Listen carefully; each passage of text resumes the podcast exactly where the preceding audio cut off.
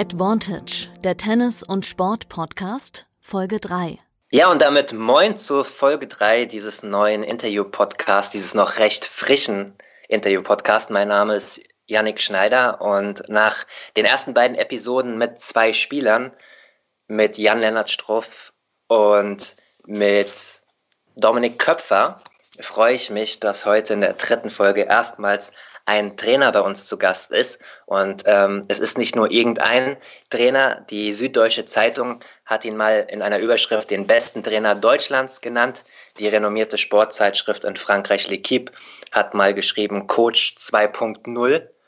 Ähm, rund ein Dutzend Profisportler, Tennisspieler, unter anderem Monfils, Gilles Simon, Nieminen, Andrea Petkovic und jetzt aktuell Basilashvili unter seiner Fittichen gehabt. Ich begrüße ganz herzlich Jan de Witt. Ja, moin auch. Vielen Dank, dass Sie sich Zeit nehmen. Ähm, freut uns sehr. Ähm, bevor wir anfangen, noch ganz kurz ein bisschen Werbung für unsere ähm, sozialen Medien. Ähm, ihr findet uns, liebe Hörerinnen und Hörer, auf Instagram unter advantage-podcast auf Twitter unter advantage-pod und auf Facebook in einem Wort Advantage Podcast. Und Herr De Witt, ich weiß, Sie sind in den sozialen Medien bewusst nicht so unterwegs, aber Ihre Breakpoint Base, wo Sie Cheftrainer sind, ähm, ist es sehr wohl. Und äh, da könnt ihr, liebe Hörerinnen und Hörer, auch mal reinschauen. Auf Facebook findet ihr unter Breakpoint Base alles, was ihr wissen müsst. Auf Instagram unter breakpoint-base und Twitter at breakpointbase. Ja, und bevor ich erkläre, was wir heute so ein bisschen vorhaben, eine kleine Einführungsfrage äh, an Herrn De Witt. Was ist eigentlich Ihr Lieblingsfilm? Oh, das kommt jetzt überraschend. Äh, ich habe spontan gedacht Moneyball. Das stimmt wahrscheinlich nicht, äh, aber Moneyball ist was, mit dem ich mich äh, immer wieder beschäftige und auch jetzt aktuell gerade wieder beschäftige. Deswegen lasse ich das jetzt mal so stehen, wobei das wahrscheinlich äh, die Kategorie Film, die ich besonders gut finde, nicht so wiedergibt. Und wenn ich länger drüber nachdenke, fällt mir bestimmt auch noch was anderes ein.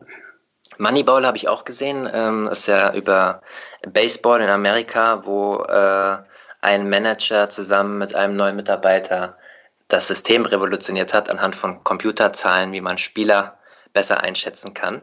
Ähm, ich habe allerdings eigentlich aus einem anderen Grund äh, gefragt und ich will mal überprüfen, ob das stimmt. Ich habe in einem Artikel mal über sie gelesen, dass sie den Haupt, die Hauptfigur aus dem Film Bridge of Spies, die Unterhändler, ganz interessant finden, den russischen Agenten Rudolf Abel mit seinem Motto Would it help? Ist das richtig oder hat da jemand was Falsches geschrieben? Nein, das ist auf jeden Fall richtig. Rudolf Abel ist äh, ein ganz faszinierender Charakter und äh, in dem Film sicherlich der spannendere im Vergleich zu Tom Hanks, der natürlich auch äh, cooler Schauspieler ist. Mhm. Ähm, diese Lebensphilosophie, die der russische Spion in Angesicht äh, Todesstrafe oder äh, endlos im Gefängnis verrotten oder eventuell nach Sibirien geschickt zu werden, an den Tag legt, das ist schon sehr faszinierend. Und äh, der Punkt, der mich daran äh, gepackt hat, ist, die Gelassenheit zu haben, das hinzunehmen, was er selber nicht ändern kann und trotzdem nicht gleichgültig zu sein und sich intensiv mit den Dingen zu befassen, auf die man Einfluss hat. Äh, das finde ich ist ein faszinierendes Lebensmotto in Anbetracht sehr schwieriger Umstände. Sehr schön. Also doch richtig recherchiert. Habe ich nochmal Glück gehabt. Ähm, genau das zum Einstieg äh, fand ich einen sehr interessanten Aspekt. Ähm, was haben wir heute vor? Ich möchte wieder ein bisschen eine Zeitreise mit meinem Gast ähm, durchführen. Äh, wir wollen ganz kurz natürlich in dieser ja, nicht so schönen Corona-Zeit auf Aktuelles eingehen, ähm, wie Sie ähm, als Trainer diese Phase angehen, was sie machen können, was nicht und ein bisschen über ähm, Basilashvili auch sprechen. Und dann gehen wir ganz weit zurück, ein bisschen äh, über die Anfänge für Sie als Trainer. Das denke ich ist auch ganz interessant, vielleicht für ähm, ambitionierte Nachwuchstrainer und Spieler, die vielleicht coachen wollen, wie man sowas angeht. Dann reden wir ein bisschen über Ihre Breakpoint Akademie, wie Sie die aufgebaut haben. Und dann möchte ich anhand von verschiedenen Spielern ähm, in verschiedenen Zeiträumen ein paar Aspekte des Trainerjobs erklären. Ähm, äh, am Anfang war es ja Marco Schiedonelli. Sie waren noch mal in Usbekistan ähm, aktiv. Äh, sie waren mit André Pavel äh, lange Zeit liiert mit ihrem Breakpoint-Team. Sie haben gleichzeitig Gilles Simon und ähm, Gael Monfils trainiert, waren auch mal äh, Trainer von Andrea Petkovic und jetzt heute natürlich auch mit Basilashvili im absoluten Weltklassebereich tätig und über all das möchten wir peu à peu sprechen. Tja, genau, und ich habe gesagt, ja genau, besser fangen wir mal an, bevor wir gar nicht anfangen, aber ich äh, mag die Leser da immer, äh, die, Hör, die Hörerinnen und Hörer am Anfang immer ein bisschen mit ins Boot nehmen, damit sie wissen, auf welche Punkte sie sich vielleicht konzentrieren können. Ähm, aktuelles Corona-Zeit. Bisher habe ich nur mit Spielern darüber geredet, wie sie trainieren können oder nicht trainieren können. Ähm, ist es denn Stand heute ähm, Ende April für Sie möglich, Trainerstunden zu geben? Machen Sie etwas aktiv an der Breakpoint Akademie oder woanders oder ist, steht gerade alles still? Nee, bei uns steht alles still, also die Anlage ist noch geschlossen.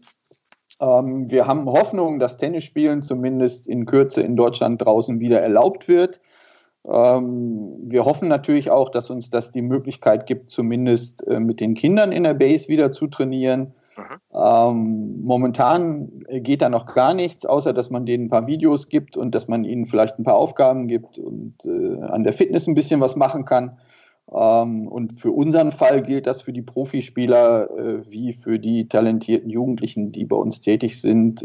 Da sind bisher noch alle gleich, auch wenn in Deutschland ja, Profisportlern grundsätzlich da etwas großzügiger äh, begegnet wird, äh, nützt uns das nicht viel, weil mein Spieler jetzt zum Beispiel in Tiflis in Georgien ist und äh, alleine schon durch die Reisebeschränkungen, Quarantäne und so weiter, äh, das natürlich praktisch, faktisch nicht möglich ist, mit dem irgendwie so zu trainieren, sondern da geht auch nur, ich habe jetzt heute Morgen anderthalb Stunden mit ihm geskypt. Wir beschäftigen uns mit verschiedenen Inhalten. Wir mhm. versuchen, den Spieler fit zu halten. Wir versuchen, den Spieler gesund zu halten. Wir versuchen, an den Bereichen ein bisschen was zu tun, was eben über die Entfernung geht. Äh, mal vielleicht in ein Video reingucken, sich mit ein paar Details beschäftigen, wo man sonst nicht so viel Zeit zu hat. Aber die eigentliche Arbeit als Trainer, äh, die ist schon weitgehend stillgelegt. Mhm. Ähm, ganz konkret, was kann äh, Basilashvili in Georgien gerade machen und was nicht? Und wie sehr beschäftigt er sich gerade mit Tennis und was kann er genau machen momentan? Ähm, die Situation in Georgien ist so, dass die eine Ausgangssperre haben. Also ich stelle mir das eher so vor, wie es die Franzosen haben und nicht so, wie mhm. wir es in Deutschland haben, wo es ja doch relativ äh, großzügig noch gehandhabt wird. Ähm, der hat keine Möglichkeiten, groß irgendwo hinzufahren. Der hat auch keine Möglichkeiten, irgendwo Tennis zu spielen. Das, was er machen kann, ist, äh, er kann laufen gehen, er kann Fitness bei sich zu Hause machen. Ähm, der hat dann ein komplettes Fitnessstudio und ein Schwimmbad zu Hause, so dass er zumindest zwei Möglichkeiten hat, auch zu Hause zu trainieren. Und das führt Verstehe. dazu, dass er mithilfe unserer Anweisungen zumindest basisfit bleibt. Also wenn wir ihn irgendwann wiederkriegen, müssen wir nicht bei Null anfangen, sondern dann wird er ein ordentliches Fitnesslevel haben. Aber äh, darüber hinaus gibt es da momentan sehr wenig Möglichkeiten, wie der, wie ein Profisportler trainieren kann.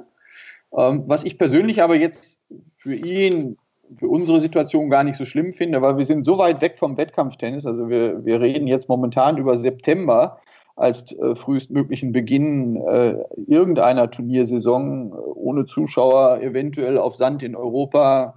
Ähm, da sind wir so weit von weg, dass es nicht wichtig ist, ob jemand momentan äh, groß Tennis spielt oder nicht. Und da finde ich, müssen die Spieler alle auf ihr Gefühl hören, wie viel Tennis sie spielen wollen. Und äh, das, was wir da jetzt trainieren, wird nicht dafür ausschlaggebend sein, ob jemand in fünf Monaten in Topform ist oder nicht.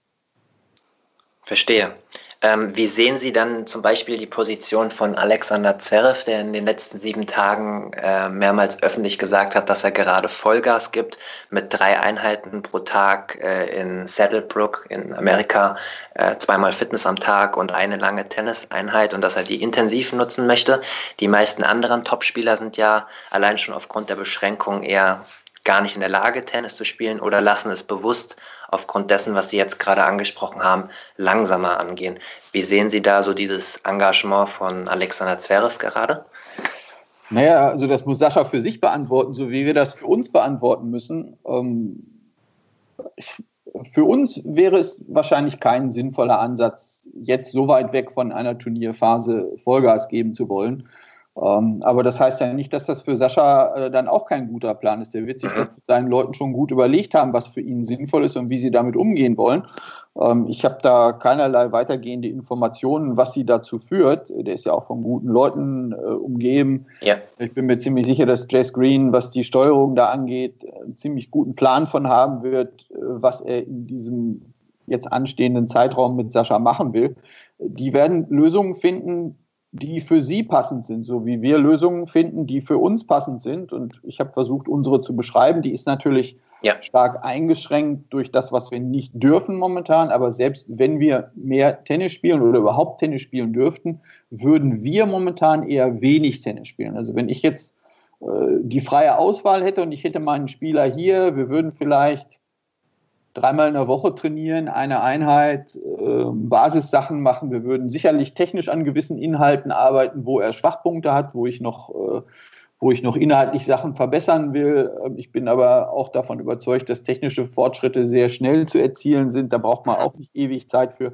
Von daher wäre ich skeptisch für meinen Athleten in unserer Situation, dass jetzt viel Tennis spielen, fünf Monate vor einem möglichen Neustart der Saison, äh, so sinnvoll ist. Und nochmal, das ist für uns formuliert und Sascha muss das für sich formulieren. Das hat er gemacht. Er ist zu anderen Ergebnissen gekommen.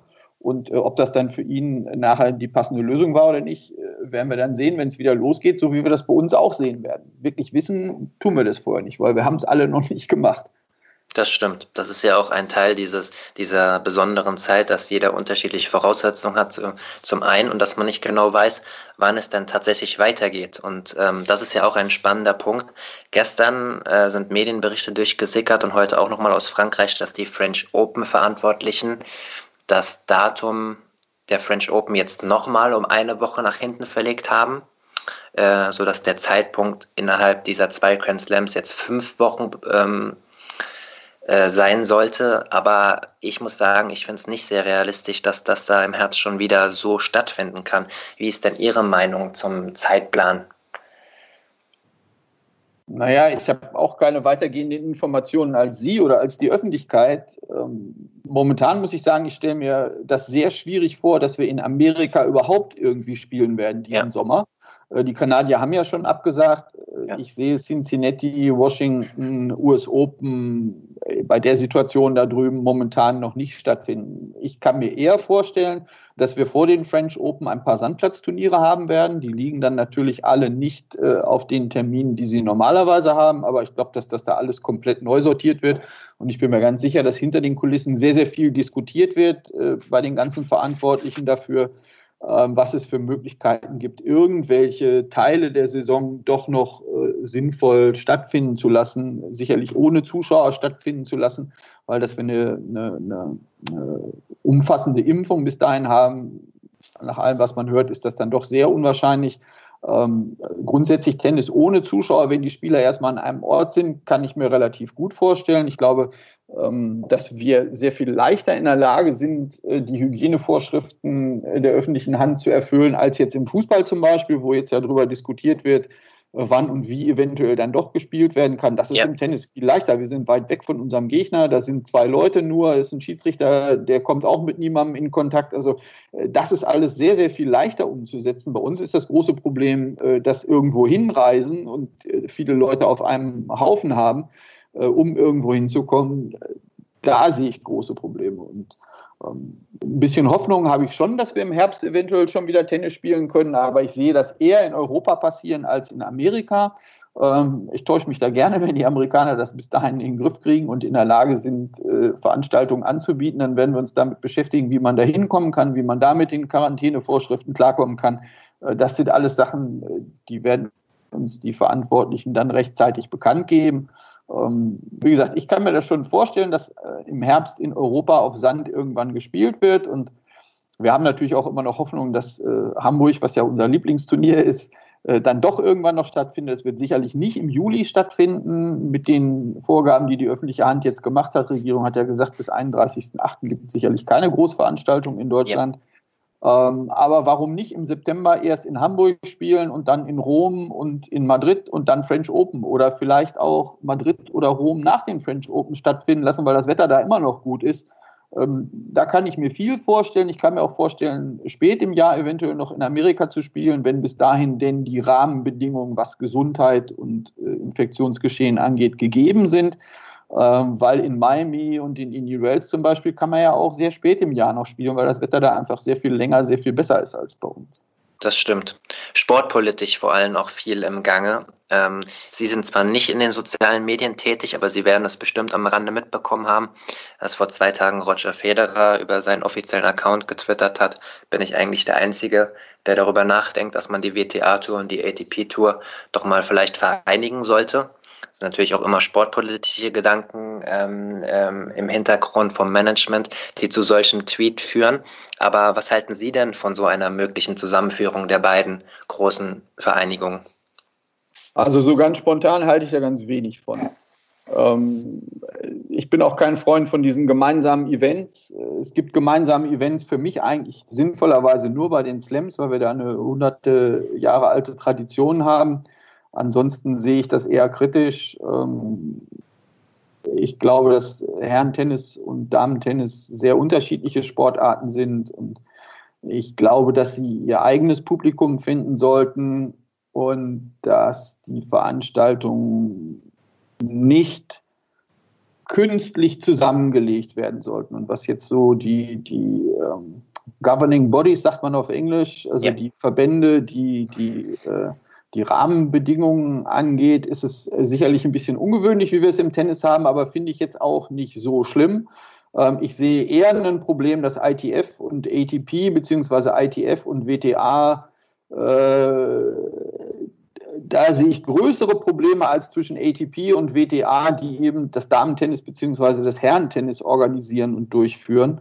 Ähm, ich bin da kein großer Freund von, das jetzt unbedingt zusammenlegen zu wollen. Womit ich nicht ausschließen will, dass es, äh, wenn Entwicklung äh, in eine Richtung geht, die wir bisher noch nicht absehen können, dass das eventuell doch sinnvoll ist, aber momentan sehe ich das nicht.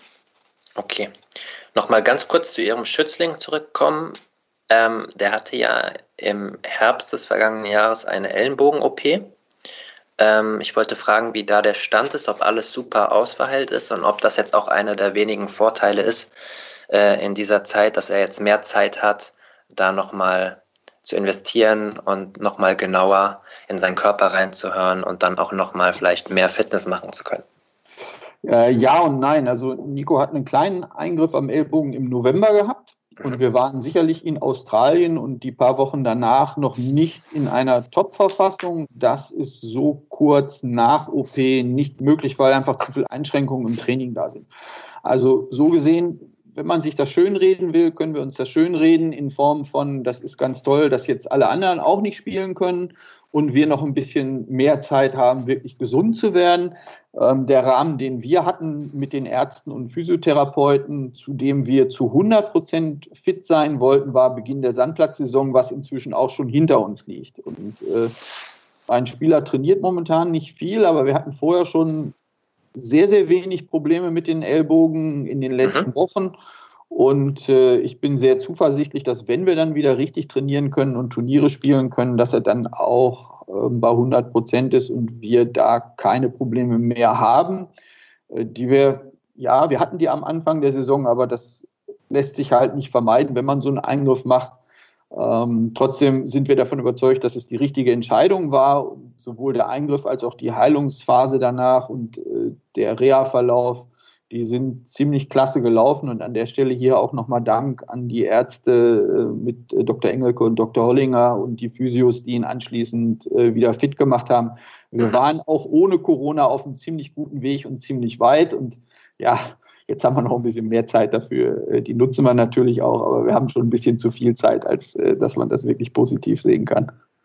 Man weiß ja spätestens seit äh, den Problemen bei Novak Djokovic, dass äh, so eine Ellenbogenverletzung sehr hartnäckig sein kann. Natürlich tennisspezifisch erklärt sich das von selbst, ähm, sodass das wahrscheinlich auch, auch wenn es nur ein kleiner Eingriff ist, natürlich, dann muss man immer gucken, kann man schnell wieder auf professionellem Niveau Tennis spielen und auch schmerzfrei Tennis spielen. Ähm, da hat Novak Djokovic ja sehr lange mit rumgemacht. Naja, er hat vor allen Dingen genauso wie wir auch sehr lange diese Operation aufgeschoben. Also wir hatten die Probleme auch sehr viel mhm. länger vorher schon. Und ah, okay. bevor, man, bevor man sich am Ellbogen operieren lässt, da muss man schon davon überzeugt sein, dass wenn man das nicht tut, äh, die Probleme auch bleiben werden. Und Nolle hat das dann irgendwann gemacht, weil er eben dann auch zu der Erkenntnis gekommen ist, dass wenn er das nicht macht, er seine Probleme nicht äh, so in den Griff kriegen wird, dass er schmerzfrei und voll spielen kann. Bei ihm war der Aufschlag äh, das Problem, so wie bei uns auch.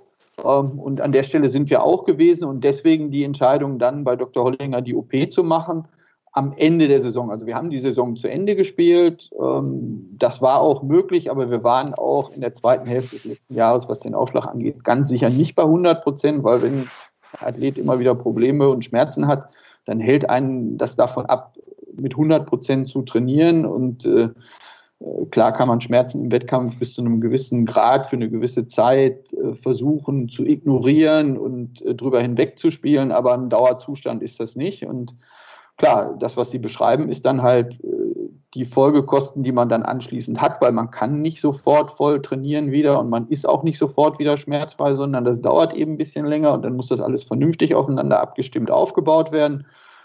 Und unser Plan war halt, dass wir Anfang April mit dem Wechsel auf die Sandplätze dann wieder bei 100 Prozent sein wollten. Und da waren wir auf einem ziemlich guten Weg hin. Und deswegen bin ich auch sehr zuversichtlich, äh, dass wir anschließend, so wie bei Nolle das jetzt ja auch zu sehen ist, der anschließend dann wieder besser aufschlagen kann als vorher und damit die Leistung dann hoffentlich auch so wie geplant äh, noch ein bisschen auf einem höheren Niveau sein kann. Dafür wünsche ich Ihrem Team dann, wenn es irgendwann mal wieder weitergeht, natürlich viel Erfolg. Und das war's äh, mit dem Aktuellen fürs Erste. Und jetzt begeben wir uns äh, in eine Zeitmaschine und äh, reisen ein paar Jahrzehnte zurück. Ähm, Sie sind in Celle geboren, aufgewachsen in Ostwestfalen und teilweise auch äh, in Bremen, ähm, haben Abitur gemacht und haben danach Soziologie studiert mit Schwerpunkten in der Betriebsorganisation und dem Personalwesen. Ähm, sie waren ein äh, sehr ambitionierter Tennisspieler, ein sehr guter Tennisspieler, haben es selbst bis in die Regionalliga geschafft als Spieler. Ähm, da wäre vielleicht auch noch ein bisschen mehr drin gewesen, aber ich habe äh, in der Vorbereitung gesehen, sie haben sich mit 18 ähm, das Knie kaputt gemacht, allerdings nicht beim Tennis.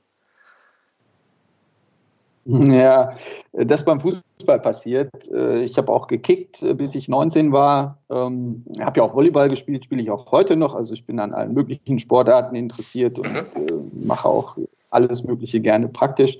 Ich würde ein bisschen widersprechen, dass ich ein sehr guter Tennisspieler war. Ich war sicherlich ein sehr ambitionierter Tennisspieler, der sehr ehrgeizig für sich selber auch trainiert hat und die Wettkämpfe auch sehr ernst genommen hat. Aber äh, mein Niveau und mein Talent war schon von dem, äh, worüber wir jetzt hier hauptsächlich sprechen, nämlich den Spielern, mit denen ich arbeite, ganz schön weit entfernt. Mhm. Ähm, da äh, liegt schon ein bisschen was dazwischen, was nicht heißt, dass ich äh, das trotzdem gerne ausprobiert hätte, auf dem untersten Niveau ein äh, paar mehr Profiturniere äh, zu spielen, um rauszukriegen, wie gut man werden kann, aber nicht mit der Zielsetzung, so gut zu werden, wie diese Jungs sind, weil dafür war ich einfach bei weitem nicht gut genug. Bevor das passiert ist mit dem Knie, war da trotzdem schon der Gedanke, hey, ich will Trainer im Tennis äh, werden, vorhanden oder ist der erst in den Jahren danach gereift? Äh, nee, der war nicht vorhanden. Also mit 17, äh, 18 versucht man einfach maximal gut Tennis zu spielen mhm. und äh, denkt vielleicht ein bisschen drüber nach, was man dann irgendwann äh, studieren will. Ähm, der Plan, Trainer zu werden, den gab es damals sicherlich nicht. Und äh, als ich dann mit äh, 18 dann zur Uni gegangen bin, unter anderem auch so früh oder so direkt, äh, weil die Gesundheit das einfach nicht anders zugelassen hat. Und das war dann natürlich sinnvoll, die Zeit zu nutzen, das zu machen, was man machen kann. Ähm, dann war die Motivation, auch Trainer zu sein, ähm, sicherlich ein bisschen höher, aber das hatte auch was damit zu tun, dass das Studium ja irgendwie finanziert werden muss. Und äh, klar sind wir damals auch noch okay bezahlt worden für das bisschen, was wir Tennis gespielt haben. Am Wochenende konnten wir am Preisgeldturnier ein bisschen was verdienen, aber regelmäßiges Einkommen mit zweimal in der Woche Training geben, mit guten Jugendlichen, das war schon ja, was mir dann schnell Spaß gemacht hat. Ich möchte ein bisschen darüber reden, äh, was ein Profitrainer benötigt, ähm, welchen, welches Handwerkszeug er benötigt. Können Sie vielleicht anhand von drei, vier, fünf Punkten sagen, was es benötigt?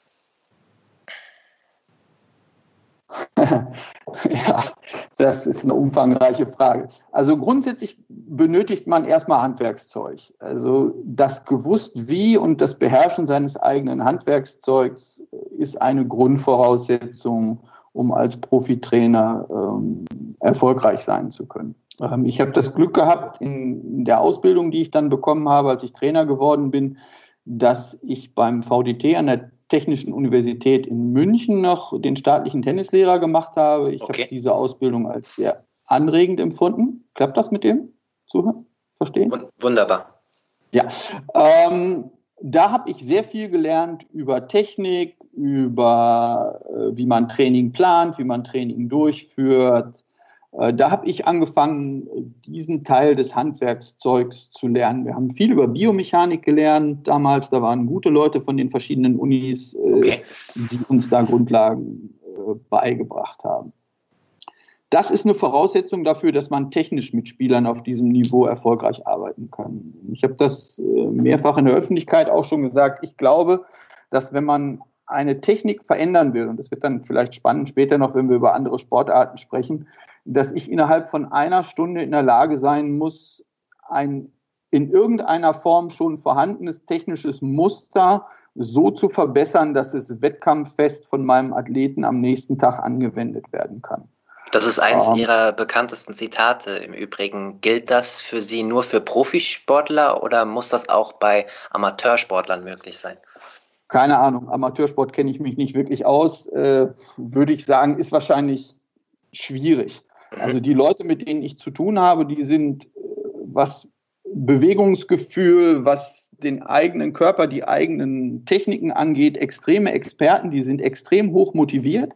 Das ist ja das, was ich auch brauche. Also ich brauche, um das machen zu können, worüber ich da spreche, selber das Know-how, was technisch, biomechanisch notwendig ist für diese Bewegung, dann brauche ich das Auge zu erkennen, wo die Fehler in den Bewegungsabläufen bei dem Athleten sind. Und ich brauche einen Athleten, der extrem hoch motiviert und auch begabt ist, um die korrigierte Bewegung entsprechend schnell und stabil umzusetzen. Verstehe.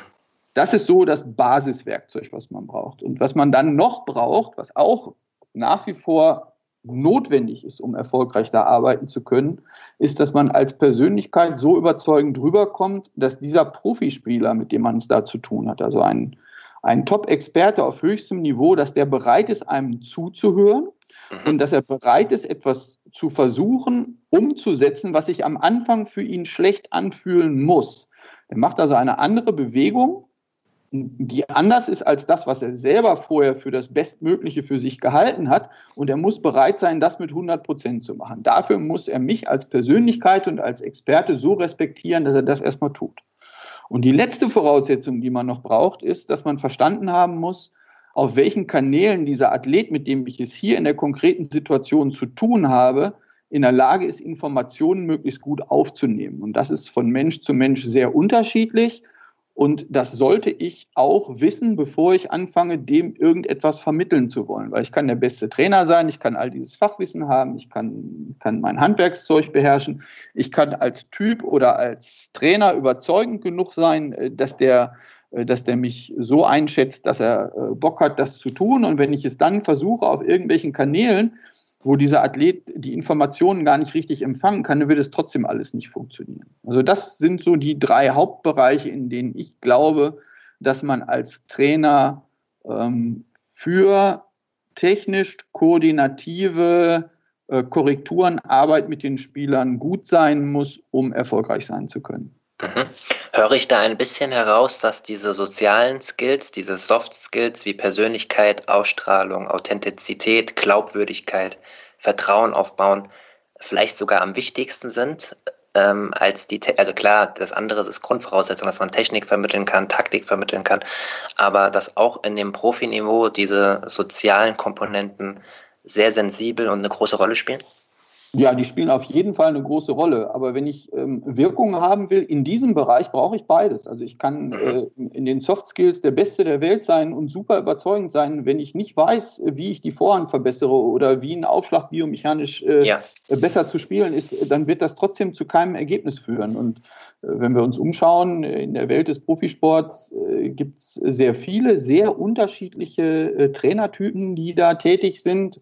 Und ich behaupte, dass die, die am erfolgreichsten sind, äh, in all diesen äh, Bereichen, die ich jetzt versucht habe zu beschreiben, äh, ihre Fähigkeiten haben. Jeder von uns ist unterschiedlich. Wir haben alle unterschiedliche Neigungen und unterschiedliche Stärken. Aber ohne ein gewisses Niveau in all diesen Bereichen glaube ich, dass man auf dem höchsten Niveau nicht erfolgreich sein kann als Trainer.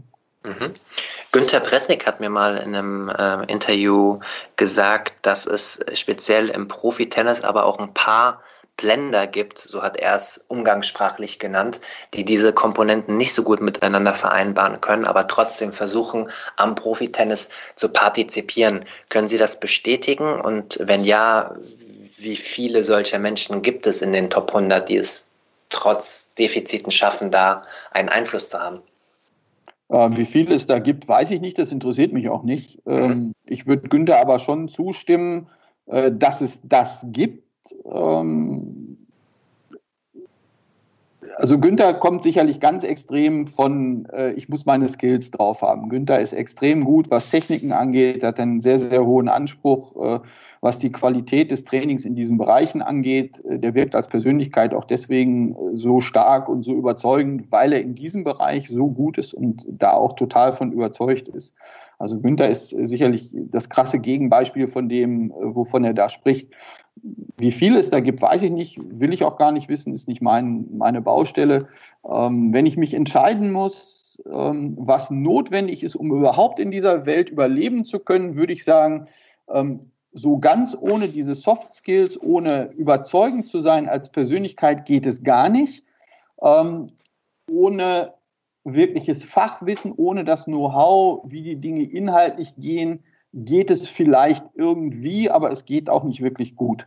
Also äh, da trifft man dann doch eine Menge Limitierungen, wo man einfach dem Athleten auf dem Niveau nicht mehr helfen kann. Nur wenn der Athlet nicht zuhört, weil er einem als Typ und als Persönlichkeit nicht vertraut, dann geht gar nichts mehr. Also wenn ich merken muss, das eher vielleicht ein ganz bisschen höher als das andere, aber das andere ist auch extrem wichtig und äh, ja, sollte man nicht darauf verzichten. Und wenn wir jetzt darüber sprechen, was junge äh, Trainer brauchen, ähm, die müssen sich vor allen Dingen dieses Handwerkszeug äh, aneignen. Mhm. Ähm, und die Persönlichkeit, die bildet sich dann ja auch im Laufe unseres Lebens mit dem, was wir tun. Und ähm, ich glaube, dass das eher vielleicht im Laufe der Zeit noch sich anpasst und verändert. Aber wenn man sein Know-how nicht hat, wenn man sein eigenes Handwerkszeug nicht beherrscht, dann wird es schwer, auch im Laufe einer Karriere das dann irgendwie zu kompensieren oder andere Wege zu finden. Da hilft einfach nur äh, lernen, sich mit auseinandersetzen und besser werden.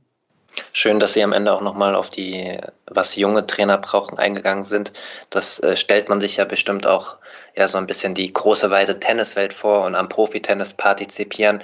Aber man muss wirklich gerüstet sein, weil das kenne ich jetzt auch aus meinen wenigen Jahren als Journalist. Das ist auf jeden Fall schon auch ein Haifischbecken, Profitennis und da muss man äh, sein Handwerk auf jeden Fall drauf haben. Das äh, zu Ihren Anfängen ähm, als Trainer. Sie haben dann, äh, um zu dem nächsten Punkt zu kommen, 1998 ähm, die Breakpoint Akademie mitbegründet, die Anfänger offen mitgestaltet. Ist das damals, äh, was Ihre Reputation angeht, wahrscheinlich viel auch über Mund-zu-Mund-Propaganda erstmal gelaufen, wenn man so ein Projekt anschieben möchte?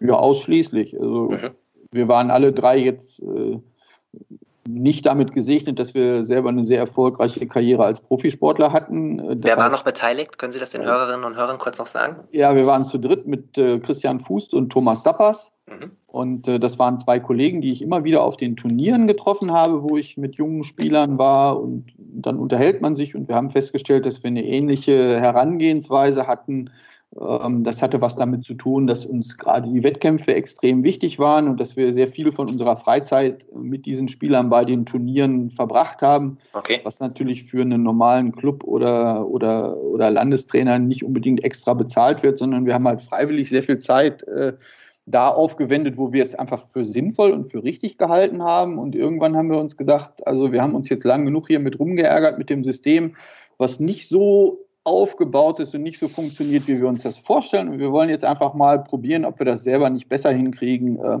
indem wir uns selbstständig machen und so ein Projekt machen, Profi-Tennis und äh, niemand uns mehr sagt, was wir tun oder nicht tun sollen, sondern nur noch das machen, was wir für selber richtig halten. Mhm. Was waren so ein, zwei Punkte, was Ihnen damals in der Verbandsstruktur vielleicht nicht gefallen hat, Ende der 90er? Ja, das äh, mit der Verbandsstruktur ist eine äh, schwierige Geschichte. Ähm, ich glaube, dass äh, so ein Verbandswesen grundsätzlich nicht optimal geeignet ist, um maximale oder optimale Leistungen von den jungen Menschen zu bekommen, äh, die in diesem System äh, tätig sind und ihren Sport betreiben. Ähm, ich habe selber eine sehr gute Zeit auch äh, in einem Tennisverband gehabt. Ich habe da sehr viel gelernt. Ich bin da dankbar für, ähm, mhm. spannende Jahre gehabt zu haben, in denen ich mich als junger Trainer auch entwickeln konnte. Sechs aber Jahre waren Sie da tätig. Ich war richtig? insgesamt sechs Jahre da tätig, genau. Aber die letzten zwei Jahre waren schon auch sehr mühsam und äh, mit vielen Problemen, die mir da klar geworden sind. Und irgendwann, glaube ich, muss man den Mut haben, dann auch zu sagen, okay, wenn das in dem Rahmen der Struktur, so wie sie zu dem Zeitpunkt da vorhanden war, nicht funktioniert, wie ich mir das vorstelle, und ich bin davon überzeugt, dann muss man den Mut haben zu sagen, äh, dann mache ich das jetzt mal so, wie ich selber für richtig halte, mit all den Risiken, äh, die dann natürlich auch dazugehören. Sie sprechen die Risiken an. Ähm wie kann man sich das vorstellen? Wie sahen die Strukturen damals aus? Was braucht man für ein finanzielles Volumen? Was braucht man äh, für ein Vertrauen von anderen Playern, äh, um sowas aufzubauen? ja, das ist eine ganz spannende Geschichte. Also man muss bereit äh, dafür sein, dass man mit sehr wenig Geld für einen gewissen Zeitraum auskommt. Weil wenn man sowas wie wir das probiert von null aufzubauen und man nichts hat, also wir hatten wirklich nichts, wir hatten keine Reputation, wir hatten keine Spieler, wir hatten keine Sponsoren. Ähm, dann bedeutet das, dass man wirklich bei Null anfängt und äh, Geld verdienen ist dann extrem schwierig am Anfang. Man macht das über Mundpropaganda und äh, spricht mit den Spielern, die man so kennt von den Turnieren. Und wir haben mit drei Spielern angefangen, die alle keinen einzigen Punkt als Profi hatten und Welche die waren das? Bei, bei Null angefangen haben. Äh, das waren Jan Boruszewski, Erik Trümpler und äh, Inga Albers. Mhm. mit denen wir ganz am Anfang angefangen haben, von denen zwei zumindest äh, 300 in der Welt geworden sind, also sehr mhm. ordentliche Tennisspieler geworden sind, Bundesligaspieler auch geworden sind, ähm, die alle drei äh, ich sag mal, nach, nach herkömmlichen Maßstäben sehr erfolgreich im Leben und mit Karrieren nach dem Tennis äh, gewesen sind und heute noch sind. Alles drei Leute, äh, wo das Verhältnis heute auch noch sehr gut ist. Und das sind alles Sachen, die mir persönlich auch sehr wichtig sind. Ähm, ich finde das total klasse, wenn man sich mit diesen jungen Leuten, mit denen man vor über 20 Jahren irgendwann mal gearbeitet hat, heute äh, sich wieder trifft und vielleicht ein Bierchen zusammen trinkt und die einem erzählen, was jetzt mit ihrer Familie ist und was sie beruflich tun und was ihnen vielleicht auch im Laufe ihres Lebens sehr geholfen hat, äh, dadurch, dass wir versucht haben, ihnen Grundlagen für Profisport Tennis beizubringen. Mhm. Wann gab es einen bestimmten Knackpunkt, äh, wo Sie gemerkt haben, jetzt äh, läuft der Hase, jetzt kommt die Akademie gut an, jetzt kann man das Ganze auf breitere Beine stellen? Äh, wir haben nach drei Jahren, wo wir in, in Rödinghausen bei Horst Finkemeyer äh, auf einer sehr kleinen Anlage ähm, trainiert haben, den mhm. Schritt nach Halle gemacht zu Gary Weber. Das war sicherlich so ein Schritt, der sehr wichtig war für die Entwicklung der Akademie, weil bei aller Hilfe, die wir in Rödinghausen bekommen haben und aller Unterstützung, die uns die Jungs da gegeben haben, da gewisse Rahmenbedingungen einfach nicht möglich waren zu verändern. Also man braucht Hartplätze, um Profitennis richtig machen zu können. Man muss Apartments irgendwo auf der Anlage haben. Man muss ein professionelles Fitness- und Gesundheitskonzept äh, dazu haben. Da waren verschiedene Sachen, die einfach so nicht möglich waren. Und in Halle waren die Rahmenbedingungen sicherlich äh, für uns dann wesentlich besser. Und äh, die Familie Weber hat uns da auch extrem geholfen, einen Rahmen zu finden und zu schaffen gemeinsam, der eine Voraussetzung bietet für Topsport. Und gleichzeitig das lief so ein bisschen parallel dazu. Das hatte vorher schon angefangen. Also André Pavel zum Beispiel hat mit uns in Rödinghausen schon trainiert. Mhm. Äh, Im Jahr 99, 2000 war der da schon. Und da kamen dann auch die ersten deutschen Topspieler. Christian Fink, Michael Kohlmann, der heute Davis Cup Captain ist, yes. und Axel Pretsch.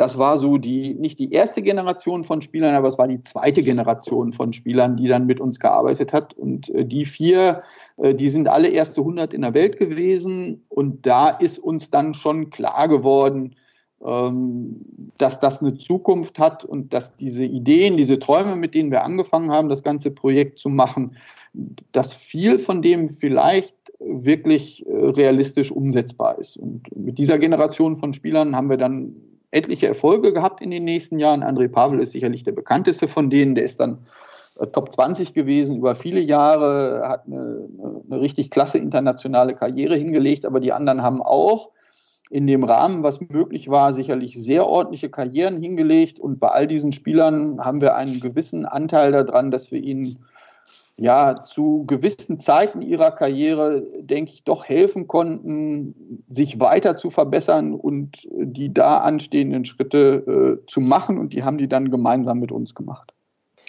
Auf André Pavel kommen wir gleich nochmal zurück. Ähm, was würden Sie sagen, Anfang der 2000er Jahre, was hatten Sie selbst damals für eine Reputation? Haben dann diese erste Generation an diesen Profispielern, die Namen, die Sie gerade genannt haben, haben die dann Mund-zu-Mund-Propaganda für Sie geleistet, ohne dass Sie das sagen mussten? Oder wie lief das damals ab?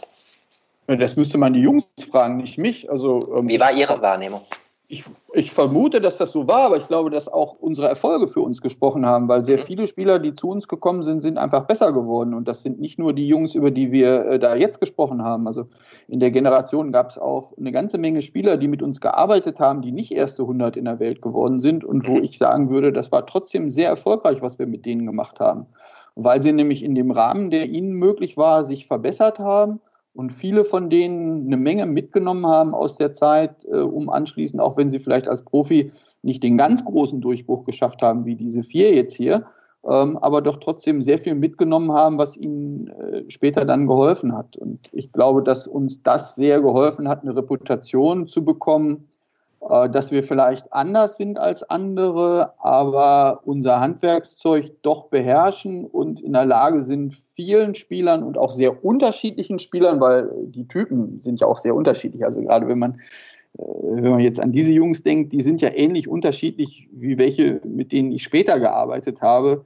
Ähm, ich glaube, dass das auch ein Punkt war, dass wir nie festgelegt waren auf einen Typ Spieler, also so nach dem Motto, die bei Breakpoint, die machen gute Offensivspieler oder die bei Breakpoint können äh, mit den äh, gut strukturierten äh, Nordeuropäern, die sehr viel Disziplin haben, gut umgehen oder die sind gut da drin, äh, so ein paar äh, Crazy-Typen irgendwie zu handeln, dass die erfolgreich sind, sondern wir haben eigentlich von allem was gehabt. Also sowohl was die Nationen angeht, wo unsere Spieler herkamen, als auch ähm, die Persönlichkeitstypen, als auch die Spielertypen waren sehr, sehr unterschiedlich. Und okay. wir haben immer versucht, den Rahmen zu finden und die, die Coaches zu finden, die zu diesen Spielern möglichst gut passen, um dann erfolgreich zu sein.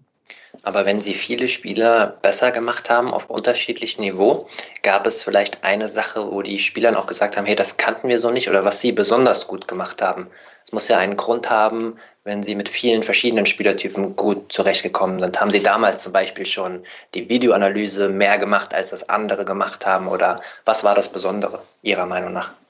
Nee, die Videoanalyse ist nie das Besondere. Das, die Videoanalyse ist äh, immer nur ein kleines äh, Know-how extra, mhm. ein Detail, was on top kommt, genauso wie Statistik oder wie vielleicht ein im Detail noch besseres oder noch präziseres Athletiktraining oder ein noch besseres Präventionskonzept, äh, was dazu führt, dass weniger von diesen Spielern sich im Laufe einer langen Karriere verletzen.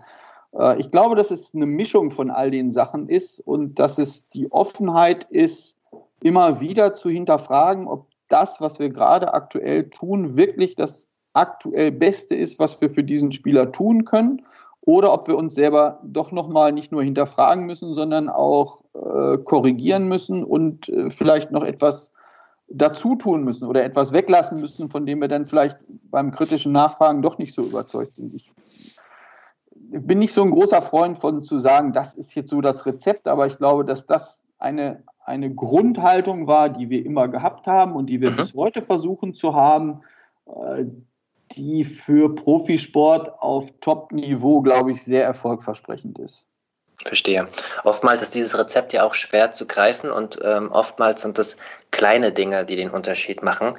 Ähm, für die Stammhörerinnen und Hörer, wenn man das nach zwei Episoden schon sagen kann, ähm, die wissen, ähm, dass ich immer mal eine Sprachnachricht von einem Bekannten des Gastes einbaue. Und das passt jetzt zu dem Thema ganz gut.